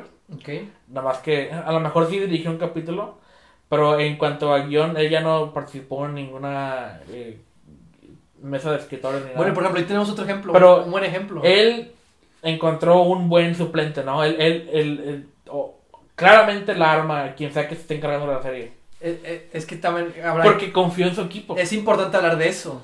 De, es- de, la- de lo contrario. Ajá. Y, y Vince Gilligan es un ejemplo eh, buenísimo de, de cómo ha continuado con una precuela que es Que igual de buena. Nadie pensaba que una precuela de Breaking Bad podría funcionar tan bien. Que es igual de buena que la serie original. Quizás hasta mejor a veces. No sé. No sé. Pero es igual de buena. Y. Y que, ajá, exacto, Es quiere diferente increíble. ahí. Confía en su equipo. Sí. es- Bueno, eh, digo, la serie siempre es más de equipo todavía. bueno la, en, en, en general, televisión es, colaborativo. Todavía más. Sí, Ajá, todavía más. Porque hay más de un escritor a fuerza. Bueno, hay, hay excepciones, Sí, sí, sí, sí. sí. pero generalmente es así. Es un equipo creativo. Sí. Y de hecho hay varios que regresan de la, de la- la otra serie, pero en, en la, la mayoría son nuevos. Mm. Pero, o sea, mm, es- eh, supongo que ahí es, Vince Gilligan encontró gente buena con la cual trabajar. O, y con la que puede colaborar, aunque- sea de lejos. Porque él últimamente está también involucrado en otras series y cosas así, ¿no? Entonces ya no, tiene, ya no puede estar tan al pendiente de esa, Ujú. aunque es corazón también. Sí. Pero de alguna manera encontró un buen equipo, ¿no? De hecho se me estaba ocurriendo, Ajá. no sé si es controversial o no decir esto, pero Oh, oh. Spielberg Ok. ya no es Ujú. lo que era antes. Sí, sí, sí. De hecho, ese es, ese es un ejemplo muy fascinante. O sea, por- porque sus películas ahorita no son... Big fucking. Mm, Ah, está bien. no he llegado a nivel After Earth. Ah, claro. Es lo que quiero decir. Sí, sí, sí, claro. O, a, o Kind of Grindelwald. Pero ya no es lo mismo. O sea, Sí, sí, sí, sí, sí. No tiene el mismo. La misma fuerza, no sé. Ajá, es que mira, ahorita Spielberg tiene dos tipos de películas. Ok. El blockbuster, Y los niños. no, bueno, el blockbuster puede ser de niños. Blockbuster y Oscar Bates. Ok, sí, eh, ándale, sí. Esas son las dos Sí. Divisiones de películas de Spielberg. Ok, sí, sí, sí. Y como que ni a ninguna de las dos como que le echa Ajá. las ganas de antes. Sí. Porque como que ya tiene su fórmula, ¿no? Blockbuster, casi todo ya es CGI con él. Sí. Y cuando es CGI con él, él, él lo deja encargado, ¿no? Él no- no tiene que dirigir tanto. Y pues Ready Player One, bueno, también es el guion y es... De hecho es el material de origen, el problema para... Opinión polémica. sí, o no tanto, tal vez. O sea, el libro tampoco me gusta mucho. Pero esperaba que la película a lo mejor sí. Porque Spielberg y porque, no sé, confiaba que a lo mejor el creador del material al que ese libro homenajea pudiera ser algo interesante. Pero no, es, es más como genérico. Eh, eh, visualmente está con madre, más o menos. De hecho, no, está demasiado desaturada para mis gustos. Sí, para un también. mundo de videojuegos, Sí, de hecho. no, no es lo. O sea, ves, Bueno, pues supone que es un. Ah, no es cierto. es un mundo de videojuegos. o sea, Sí, sí, es como. Pues que el mundo real está todo jodido. ¿no? También, los O dos. sea, los dos están iguales, es lo los, los dos no, no hay diferencia. No hay diferencia. ajá. De hecho, el problema con, con Batman y Superman, que Metrópolis y Gotham se ven iguales. Y eh, eh, Superman y Batman, los dos extremos opuestos de, de, de, de colorido y os- oscuro. Como el, en la imagen, ¿no? Está Ajá. Superman de día y Batman de noche, ¿no? Y están uno opuestos, ¿no? Pero visualmente representan cosas distintas. Visualmente, la película lo, lo debería haber hecho chocar también, pero no. Y acá es igual, el, el- como el oasis es como el escape de los protagonistas. Sí. Debería ser como un paraíso, tal vez, visualmente. O sea, ves a Fortnite y es lo más colorido de todos los videojuegos actualmente. los, los árboles son casi azul y, y acá no, es que Spielberg como que su estilo de CGI es como es desde, desde Guerra de los Mundos es muy Mhm. post 9-11 todo es saturado para él todo lo de ciencia ficción para él es, es sin color es, es frío de hecho todos los colores están súper eh, quemados Sí. eh, porque ahora es su estilo. Y, y, y- y- luego lo comparas con sus películas de Oscar Bates y es más como que la siento más como que lo hace por obligación, o sea, como para no perder su su estatus de, de- Mhm. del rey. Entonces, y tampoco lo siento como que apasionado por el tema que está contando. Claro. Nomás es. Es. es, eh, Pues pues sí. más películas genéricas de, de un tema socialmente importante. Ujú. Pero no aporta nada vi- ni visualmente ni. Pues ni cinematografía, ni, ni, ni siquiera tanto los scores de John Williams. Son como que también formulaicos, porque supongo que él lo dirige así. Ujú. No sé. O sea, como que todo es la fórmula que él tiene, no cambia. BSG sí está como que más colorida. eh, y, y así, pero no. Como que no está tan bien estructurada. Bueno, el, el libro tampoco lo está. Es, es un libro infantil. Pero no, él, él tampoco encontró cómo armonizarlo todo. Es como que nomás con todo el libro ya. Y no, no, no hizo tanto. No lo mejoró. No lo hizo una película, nomás con todo el libro. Y de hecho hay un choque de tonos en la película. eh, que es- e- este no es el podcast para No, no, no, pero. O sea, no. no ¿Cuál fue el- la, uni- la última película así chingona de Spielberg? Exacto. Que se te ocurre a ti. Ay, no sé. Yo la neta no sé. Munich. Esto, esto está. Está con madre. Mm.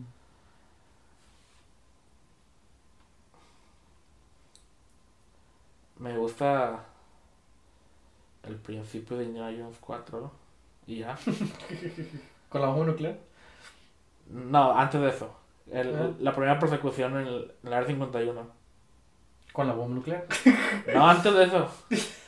La bomba nuclear es cuando escapa de eso y llega a un pueblito y ahí. Pero es la misma parte de alguna manera. Bueno, ok, ahí se acaba lo que me gusta. Ujú. Ok. Ya, ya, ya. Sí, la secuencia dentro de la... De la... La presentación de Indy y la persecución primera, Sí, de que, sí. de que, ah, estoy viendo otra Indiana Jones que no he visto antes. Y yo ya lo demás es, ah. A ver, Jurassic Park. No sé, tiene que haber una en los 2000, ¿no? Ah, pues a lo mejor este, la de Tom Cruise, la, la que no es World of the Worlds. Minority Report. Sí, Nunca la he visto. está, está bien. La quiero ver, de hecho. Es- Ah, es porque es de Philip K. Dick. Sí, está bien. Míralo por él, por Philip K. Dick Sí, por eso y Tom Cruise. ver. De Este, hecho, World of Worlds está, Está interesante, sí, interesante. pero... No, n- no. A mí me da miedo esa película. A mí también, de hecho. Me daba miedo. Es que está, Pero, ajá, como que... está, es- está más realista de lo que estaba acostumbrado en ese entonces para una, Sí. una invasión alien. Sí. O sea, eh, es post 9-11. Es muy nihilista, sí. Sí. Pero... Creo que desde ¿no? entonces él es más frío en las películas. Ujú. Ah, Schindler's List. Pero eso no es 2000 o sí. No, 90. Es 90. y- Pero es después de Jurassic Park. Ah, sí. Estoy llegando de la cronología. Ah, sí, sí, sí. De hecho, pues sí, también ahorita la pensé. Hablando de lo de saturado. Ah, bueno, es blanco y negro. Sí, ah, tiene una excusa. Sí, sí, sí. Hasta Lincoln, estabas colorida, ¿no? La de... tal vez. Lincoln, sí es cierto, pero nunca la he visto. Lincoln es las actuaciones de las estrellas. Pero es que el villano Bueno, War Horse está bien. También. War Horse está bien. No sé. No soy. La vi en el cine. Esa.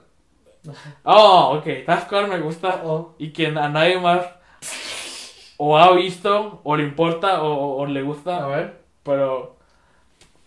A mí me mama Tintín.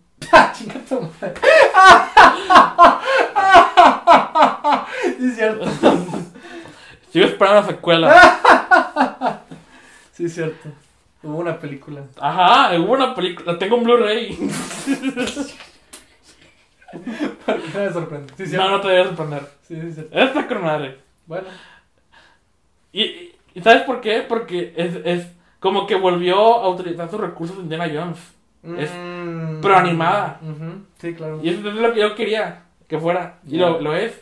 Y John Williams, pues, John Williams de antes, está con madre. Ok. Está con madre. Y, y Andy Serkis es la mamada ahí también. Ah, caray. Sí, está con madre. Bueno. Y, pero eso fue, creo que es porque esa, esa animación, Sí. pero no, no trató, no la trató como, como CGI de, otra película porque ahí tuvo que estar involucrado en todo porque ya es una totalmente animación. Entonces creo que es como que lo obligó a, a despertar. Porque la cinematografía está bien chida también. O sea, la- o sea, como que se volvió más creativo porque es animación. Sí, sí. Como sí. que lo obligó a, a, a salir de su zona de confort. Ok. Entonces, eso es como. Esa es la Frankenweenie de, de, de, de, de. Porque, como que tuvo como que un declive. Pero la animada que tuvo en medio está chida. Así como Tim Burton, que es otro Burton, caído. Sí, cierto. ¿Cómo se nos olvidó eso? Hablando de Dumbo. Ah, de hecho. Ups. No, pero, ok, ¿cuál es el problema de Spielberg? No sé. Que está tan Yo- est- establecido Ajá. que nomás tiene que poner su nombre. Yo creo que ya le da hueva, ¿no? Como que está, está en automático. De hecho, todas las películas que me dices, dejan, por ejemplo, de esta, de esta, de este siglo, todas son como que, ah, está en automático. sabes, como que no las he visto ni me interesa verlas. Exacto, y es Steven Spielberg. Pues, digo, tampoco he sido fan de él. Mm, Pero yo pues sí. Jurassic Park, o sea, claro. lo- Indiana Jones, lo E.T. Indiana Jones, E.T., ándale, sí. Bueno, como productor est- está Goonies, está Gremlins, está Volver al Futuro, es Poltergeist, Poltergeist, ¿verdad? Transformers. Bueno, Tim Burton. Bueno, pero Spielberg sí. Spielberg es curioso porque tiene muchos, muchísimos más años, muchísimos más experiencia. Demasiada experiencia. Tuvo una época eh, de oro, ¿no? Y después, como que se puso, no sé. Encuentros cercanos. Inteligencia artificial también la hizo él. Sí, con Kubrick. No, Kubrick está muerto. No, pero eh, Kubrick fue quien lo escribió. Ah, sí. Lela iba a ser. Incluyendo el final, del, del que todo el mundo se queja. El final, Pero, oye, el fíjate, final es culpa de oye, Kubrick. fíjate que los finales de Kubrick siempre son bien raros. Exacto. Entonces él lo hubiera hecho funcionar. Tal vez. Pero si alguien viene con la idea de que fue todo culpa de Spielberg, no, él no Ah. escribió esa parte. A lo mejor, él, él es más tradicionalista. Él Sí. habría terminado con, con, a lo mejor con que se muere o que vive con una familia o algo así. No lo habría extendido tanto Sí, para sí, acá. Pero eso fue Kubrick. Kubrick intentó hacer un cuento de hadas y así le salió. Al menos en el, guion. Ah. Quería hacer su Pinocho o algo así. ¿Y Kubrick haciendo Pinocho? Oh, Debería funcionar. oh, Lo hizo, ahí está, más o menos.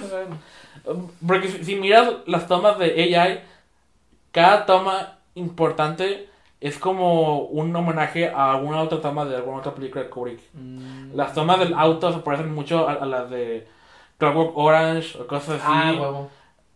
Hay cosas así, muchos homenajes como Spielberg intentando hacer una película de Kubrick. Pero- Por eso es Spielberg. Sí, sí, sí.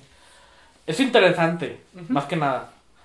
Porque Tim Burton. Ah, no, el problema de Spielberg Pues es que está no temático, ¿no? sí, ¿no? Ya, Supongo. yo creo que la hueva, ¿no? O sea, ya- o sea, imagínate, hiciste obras pues maestras o clásicas. Fueron todos mi, lo, lo que me emocionaron por el cine en, en, en mi infancia y así. O sea, no sé qué lo mueva ahora, por ejemplo. es que ya no encuentra un- algo, algo que como que lo emocione. Entonces estoy esperanzado por su remake de West Side Story. Porque él, desde Indiana Jones, Ajá. viene diciendo que siempre quería hacer un musical. Entonces, esta es su oportunidad. Ah, ok. Eh, por favor, por favor. Amo los musicales y amo Spielberg, en teoría. ¿En teoría? Entonces, quiero ver cómo sale eso. Ok. Pues ya para terminar. Tim Burton. Tim Burton. Él. ¿Sabes? ¿Viste el, el Honest Trailer que salió? No, no lo vi. De, de todas las películas de Tim Burton. No, no lo vi. Yo. No es siem- como que me llamara tanto. Siempre que sale un Trailer me gusta ver el, el comentario. No sé si los, ves que hacen comentarios los Trailers de, de ellos mismos. Ah, no, no, no.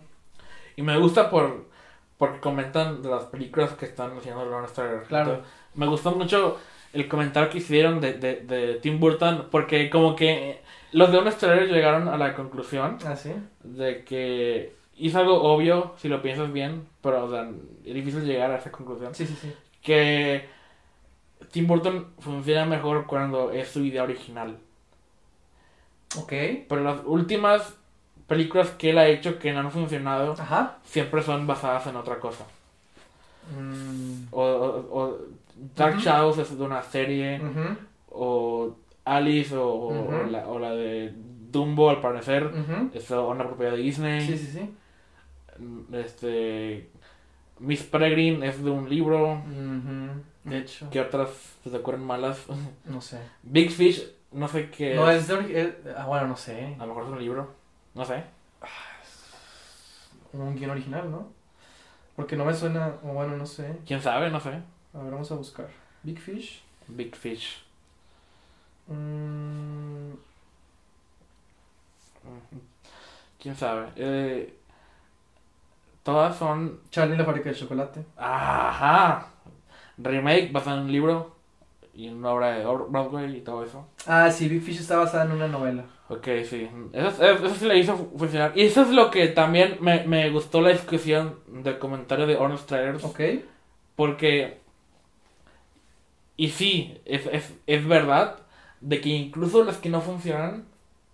O sea, él siempre logra como que hacer el material suyo. Y no solo hablo del estilo visual, que es claro, muy, muy evidente en todas las películas, Sí. sino que todas tratan, si lo ves, de lo mismo. De, y, y, y tienen, tienen mucho que ver con su vida. Ajá, sí. Todas tienen que ver con la relación con un padre y nunca es una relación buena. O miedo al compromiso Ujú. o, o, o, o- o más claro aún, el protagonista es un inadaptado social. Exacto. aislado de- de- del resto de- de- del pueblo, ciudad, lo que sea donde viva. Sí, sí, sí. Y, pero, y que como que vive en su mundo raro. Y. Pero es un mundo el, el verdadero, el, el de la aventura. Ajá. Y los demás no lo entienden, nomás es él. Y, y, y utiliza muchos actores clásicos de, de terror porque él era fan de niño, como Vincent Price eh, o Christopher Lee o cosas así porque son sus ídolos y o sea es es, es father issues es eh, commitment es, es, es eh, inadaptado Sí. niño pálido ¿ah? Sí.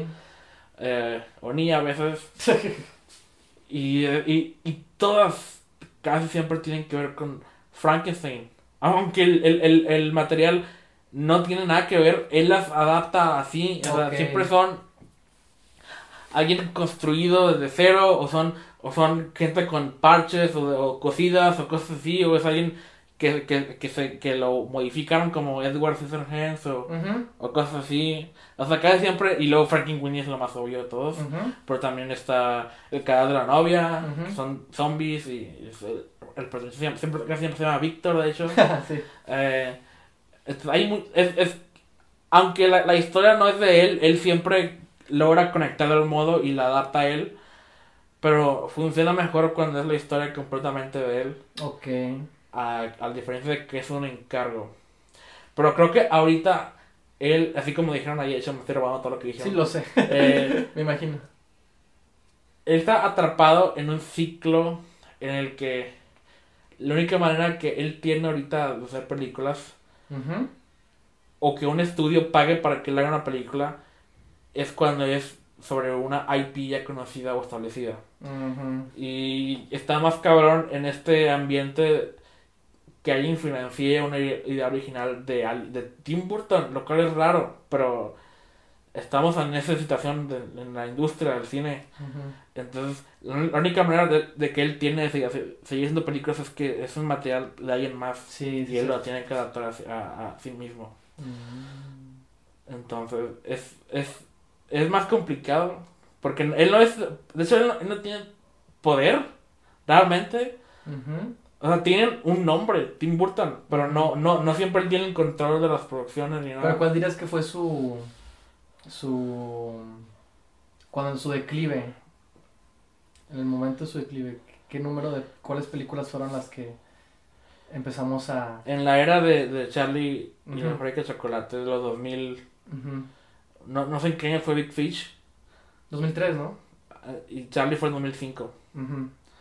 Eh, y como dije con Spielberg, tuvo como que un declive, pero en, en ese, en medio de ese declive tuvo a Frankenweenie, una película animada que está basada en un corto que él ¿Sí? escribió. Él inventó todo Frankenweenie. El corto original y la, la película animada es todo de él. Y la película está bien chida. A mí me gusta, no sé si la has visto, No, pero no a, a mí me gusta mucho. Sí la veo He visto el corto. Sí la veo, bueno, sí. Y, y- sí la veo como que, como digna de estar junto con, eh, como El extraño mundo de Jack y Ok. El cadáver de la novia en su, su trilogía de películas animadas stop motion. Entonces, eh, como que él, creo que está como que atrapado en el sistema de Hollywood ahorita. Pero. mm, Disney nomás le encarga adaptaciones de, de sus películas animadas. Pero entonces, ¿por qué las hace? no sé. ¿No? Y si él quiere Ajá. seguir haciendo películas, y es su única manera de seguir. Ay, no. no creo. La neta no creo. sé, es, es una teoría. No lo creo. La ¿Tú, qué crees? No sé, la- no sé qué creer. Sobre, ajá, sobre todo con Tim Burton, pero. Porque no es poder. Esto, esto es lo- como que no creo. ¿O sí? No. ¿O sí? Porque casi siempre son encargos. Ujú. Sí, sí, sí. Y él hace lo que puede con el material. O sea, él lo hace suyo. O sea, Ujú. Charlie, Charlie la fábrica de chocolates no tiene nada que ver con Daddy Issues, pero el personaje principal, que ahora es Willy Wonka, tiene problemas con su Ah, padre, sí, es cierto. que es Christopher Lee. Sí, es cierto. Entonces, él, eso no tiene nada que ver con el material de origen, pero él lo agregó por una razón. Sí, que el personaje está solo, ¿no? De Sí. alguna manera. Big Eyes. Es el, el, el excéntrico. Big Eye, sí, es cierto. Ah, eh, que es, eh, pues se trata de, de como que no sé, es una idea rara, o sea, una idea que alguien tiene que es rara, pero alguien más se lleva el crédito por esa idea. Sí, ajá, exacto.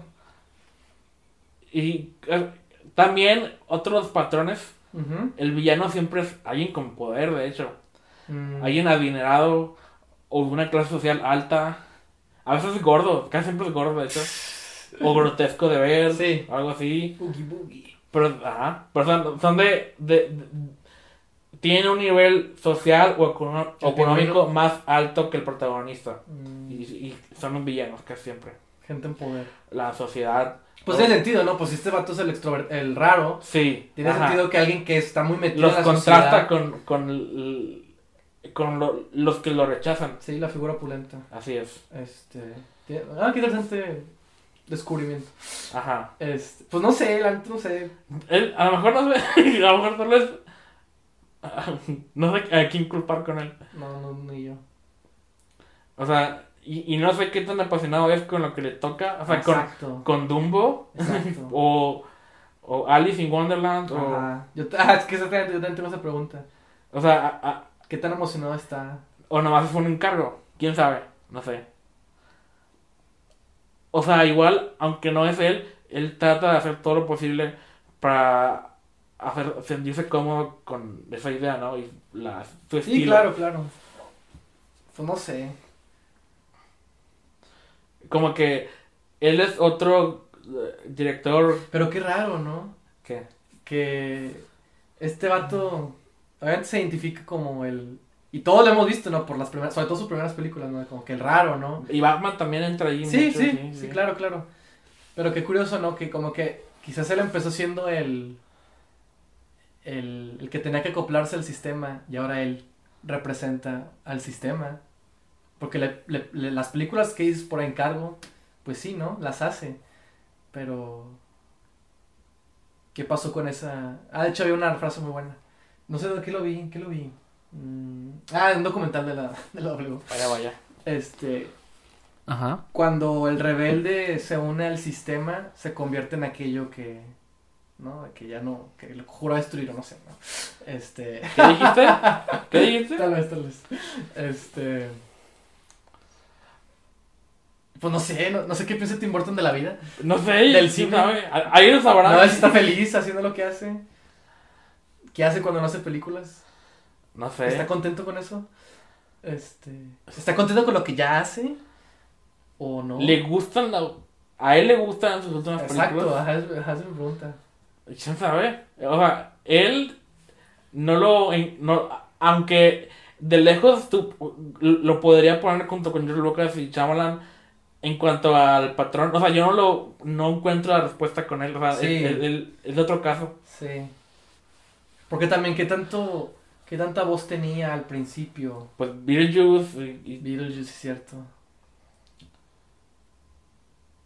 O sea, como que Ba- Batman Sí. fue una película de estudio, Sí, pero luego tuvo éxito. sí, Y en la secuela le dieron aún más creatividad, eh, Exacto. eh, control cre- creativo. sí.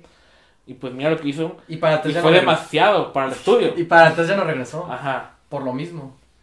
O sea, ahí tenemos otro ejemplo de... A ti te mama Batman regresa. Ah, claro que sí. A mí me gusta mucho también. Sí, sí, sí.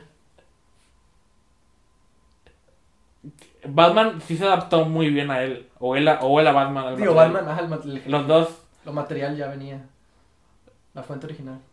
Y Dumbo es ahí aislado ¿Sí? de la sociedad. Sí, sí, sí. así como él, se volaron de él por sus orejotas y, eh, y pues él, él de alguna manera de- le de- se demuestra a sí mismo y a los demás que él, él- pues su también su, su forma o sea como que también su, su ¿Valor? tiene algo de valor para el mundo que aportar y eso es lo que quise decir pues, ¿Y sí, cómo le ha ido a Dumbo?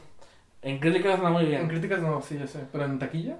Pues ahorita es muy temprano para saber mucho. O sea, tuvo. Ah, pues hoy es lunes. Sí, O sea, su primer fin de semana. sí tuvo. Sí, eh, estuvo en primer lugar el fin de semana. Ok. Pero, o sea, no, no, es como que Ujú. muy chingón fin de semana. O sí, sea, sí, claro. ¿Qué más estrenó? exacto. O sea, recuerdo esta mañana que vi cuánto, cuánto ganó y no se me hizo mucho. Ok. Pero fue, fue lo suficiente como para estar en primer lugar, además esta semana. Pero va a ser destruido en cuanto a Sacha Sam y todo lo demás que Sí, va a eh, Y pues, a lo mejor si la película hubiera sido mejor, supongo. Aún no la he visto, pero como que en general nadie, como que, o sea, no hay nadie que conozco que, que es sea fan de Dumbo. o sea, no se me hace como que hacer esa película sea la mejor idea. O sea, no es como un Aladdin o Lion King que, o sea, que es parte de la infancia de, de los que se crecieron en los 90. Claro. Dumbo está tan lejos y como que no es de las populares de Disney, entonces está bien raro que, que la hayan hecho. A mí se me hace bien raro desde que la Sí, anunciaron. sí, es cierto. Y, y pues desde que la anunciaron tenía curiosidad, ok, cómo va a estar o cómo la va a ir y el, ya tengo puestos. Pues no sé, el caso de Tim Burton es raro. Como él. Así es. Pero entonces, ¿qué, qué, qué concluimos No sé. de este tema? Pues, La mayoría de veces el poder sí. o, o hay, hay algo más que se nos está escapando tal vez. No sé. Se nos olvidó mencionar la de You Can de Spielberg. Sí, que You también es otra excepción. No, no la he visto. Está con madre. Ok. Está con madre. en ti. Está con... A mí me encanta esa película. De hecho, Guillermo del Toro tuiteó no recientemente que está Ah, con sí. madre esa película. Y fue que a huevo. Catch Me If You Can es tu Tintín. Sí. Ok, a huevo. Sí, definitivamente. Está bien chida, Héctor, está bien chida. Recuerdo que la vi y, mírame, mírame ahorita. o sea, me gustó mucho, me gustó mucho, la disfruté mucho. ¿Tom Hanks? ¿O No, el de Leonardo DiCaprio. ¿Ah, sí? Ah, chinga, ok. Está bien chida. Órale. Este. Estaba muy chida. Ojalá hubiera más películas así. Pues ojalá Spielberg se hiciera más así. No, pues ojalá. A, a él le falta pasión. Sí. Mm, o sea, más como que. Es más como que hace por obligación de que cum- cumplir con otra Oscar Bates. Y luego ya cuando, cuando cumple con eso se va a otro blockbuster. Ujú. Pero como que está en automático ahorita. Siento yo. No sé, Sí, no sí, sé sí. cómo- él cómo se sienta con, con sus películas. ¿Quién Ujú, sabe? ujú. A lo mejor se emociona, no sé. O sea, uno pensaría que sí. Pues sí, ¿no? A todos, ¿no? En teoría. Shyamalan también fue como que eh, sus primeras películas reflejaban eh, un poco como que lo que le gusta Sí. o lo que el estudio dejó poner en sus películas, que es su, como que su esencia. Y ya cuando tuvo más libertad, todo su esencia explotó en las siguientes películas y, y resultó que ocupaba más control o, ma- o más colaboradores, supongo. Sí, sí, sí. Y, y Rowling es ocupa también más restricciones. O, o- Sobre todo en un medio como el cine, que no es su fuerte. Sí, ella, ella es como yo lo de que la historia sí, pero no guion. Y, y, y qué bueno que no lo dirige. Wow, ¿te imaginas? ok. Sí, pues es que no- no. como creo que la reflexión general es sabemos que el cine es un medio creativo, colaborativo también. Y a veces nos, nos gusta poner de malo el estudio Ajá. que no, no deja al autor, director, contar su historia con sus valores artísticos. Pero es que es necesario también. No siempre es un balance y depende de, de estudio y depende del Sí, director. claro. Pero Este. Pues sí, eso, no, no olvidar que, que depende de muchas personas y que así como George Lucas lo hizo, o sea, eh, bueno, en la, en la primera, ¿no? En Star Wars, eh, lo compartió antes de que Sí. se, se proyectara, ¿no? Antes de que se estrenara. Y eso también ayudó a que, la, a que el resultado final fuera completamente diferente, ¿no? sí, Entonces, Star Wars no, fue, no solo fue él, sino Sí, todos claro. los que ayudaron. fueron todos exacto, fueron todos los que Pero me ayudaron. nomás tenemos el nombre de George Lucas. Sí, y es que es eso, hay que desmitificar quizás, ¿no? Tal vez... Al autor, porque no... Ajá. eh, o sea, es más raro el cine. No, da- no darle tanto ese poder. Sí. ¿no? Porque exacto, es más común, ¿no? De que decimos siempre la cabeza es el que- director, ¿no? De que voy a ver la nueva película de Christopher Nolan, David Fincher, así. Exacto, exacto, exacto, exacto. Que sí, que sí Sí, aportan algo, ¿no? Sí, y sí, o- yo- sí me emociona ver sus películas. Pero depende también de todo un equipo que está detrás de ellos, alrededor de ellos, y que están asesorándolo, que están manteniendo eh, un, un mismo producto, ¿no? Y también ocupan restricciones del presupuesto y de todo eso. Es, es- es- eh, hay, hay más de un factor que puede determinar Ah, claro. la calidad de la película. Ah, claro. ¿no? Sí, sí, sí. Entonces es difícil como que balancear todo eso. Sí. Aparte de que hacer una película por sí solo es un acto de balanceo súper cabrón. Con todo lo que tienes que manejar. Sí. Y más, y to- de todo es, cada película es un milagro. Sí, sí, sí. Es, es como que un acto de suerte de que así salió y, y, y ya depende del- de las circunstancias si es celebrado o no. Sí, por supuesto. Este. Pues sí, yo creo que. Creo que. Ajá, desmitificar un poco el mito, ¿no? De, Ajá. de estos héroes, ¿no? Que sí, que sí tienen algo, ¿no? Sí, son, No es que no sean consiguieron su nombre por una razón. ¿no? Exacto, tienen algo, han aportado algo, han tenido algo. No es que estén ahí de pura Ridley. Scott. Ah, Ridley Scott. Él también. Pero bueno. Él también. na- na- nadie dijo que no con Prometheus y, y menos con. Exactamente. Covenant. Sí, cierto, sí, cierto. Y por Covenant se ocupó y no pudo hacer Gracias. 49 Gracias a Dios. y se la dio Denis Villeneuve. Exacto. que sí es súper colaborativo. Él, él siempre menciona que se lleva mu- muy bien con sus productores y que, y que le gusta mucho las notas que el estudio le da porque él di- dice que eso este pues mejor Lo mantiene. así es ah, sí, ¿no? Que- Al margen. y creo que eso es lo más sano Y tenemos a Runner 2049, Ujú. que no le fue A nada pesar bien, de que no le fue como hubiera, uno hubiera querido. pero es, es una chingada película. Sí. Y Arrival y Dune, espero, a saber. Pero sí, muy buena charla, Sergio. Sí, sí, sí. Creo que va un poquito por ahí. Muy bien, entonces, eh, en conclusión, vamos a... El nombre del, o el precio del lector importa, pero es, es to- todo el equipo de producción y todo eso es arman la película juntos. Sí, sí, sí. Muy bien. Gracias por acompañarnos en otro episodio de Cliffhanger Podcast. Este. Tengo que algún día inventar un outro para no, no tener que improvisar. Pero bueno, Sí, de hecho. Gracias por acompañarnos y los veré en el próximo episodio. Nos vemos.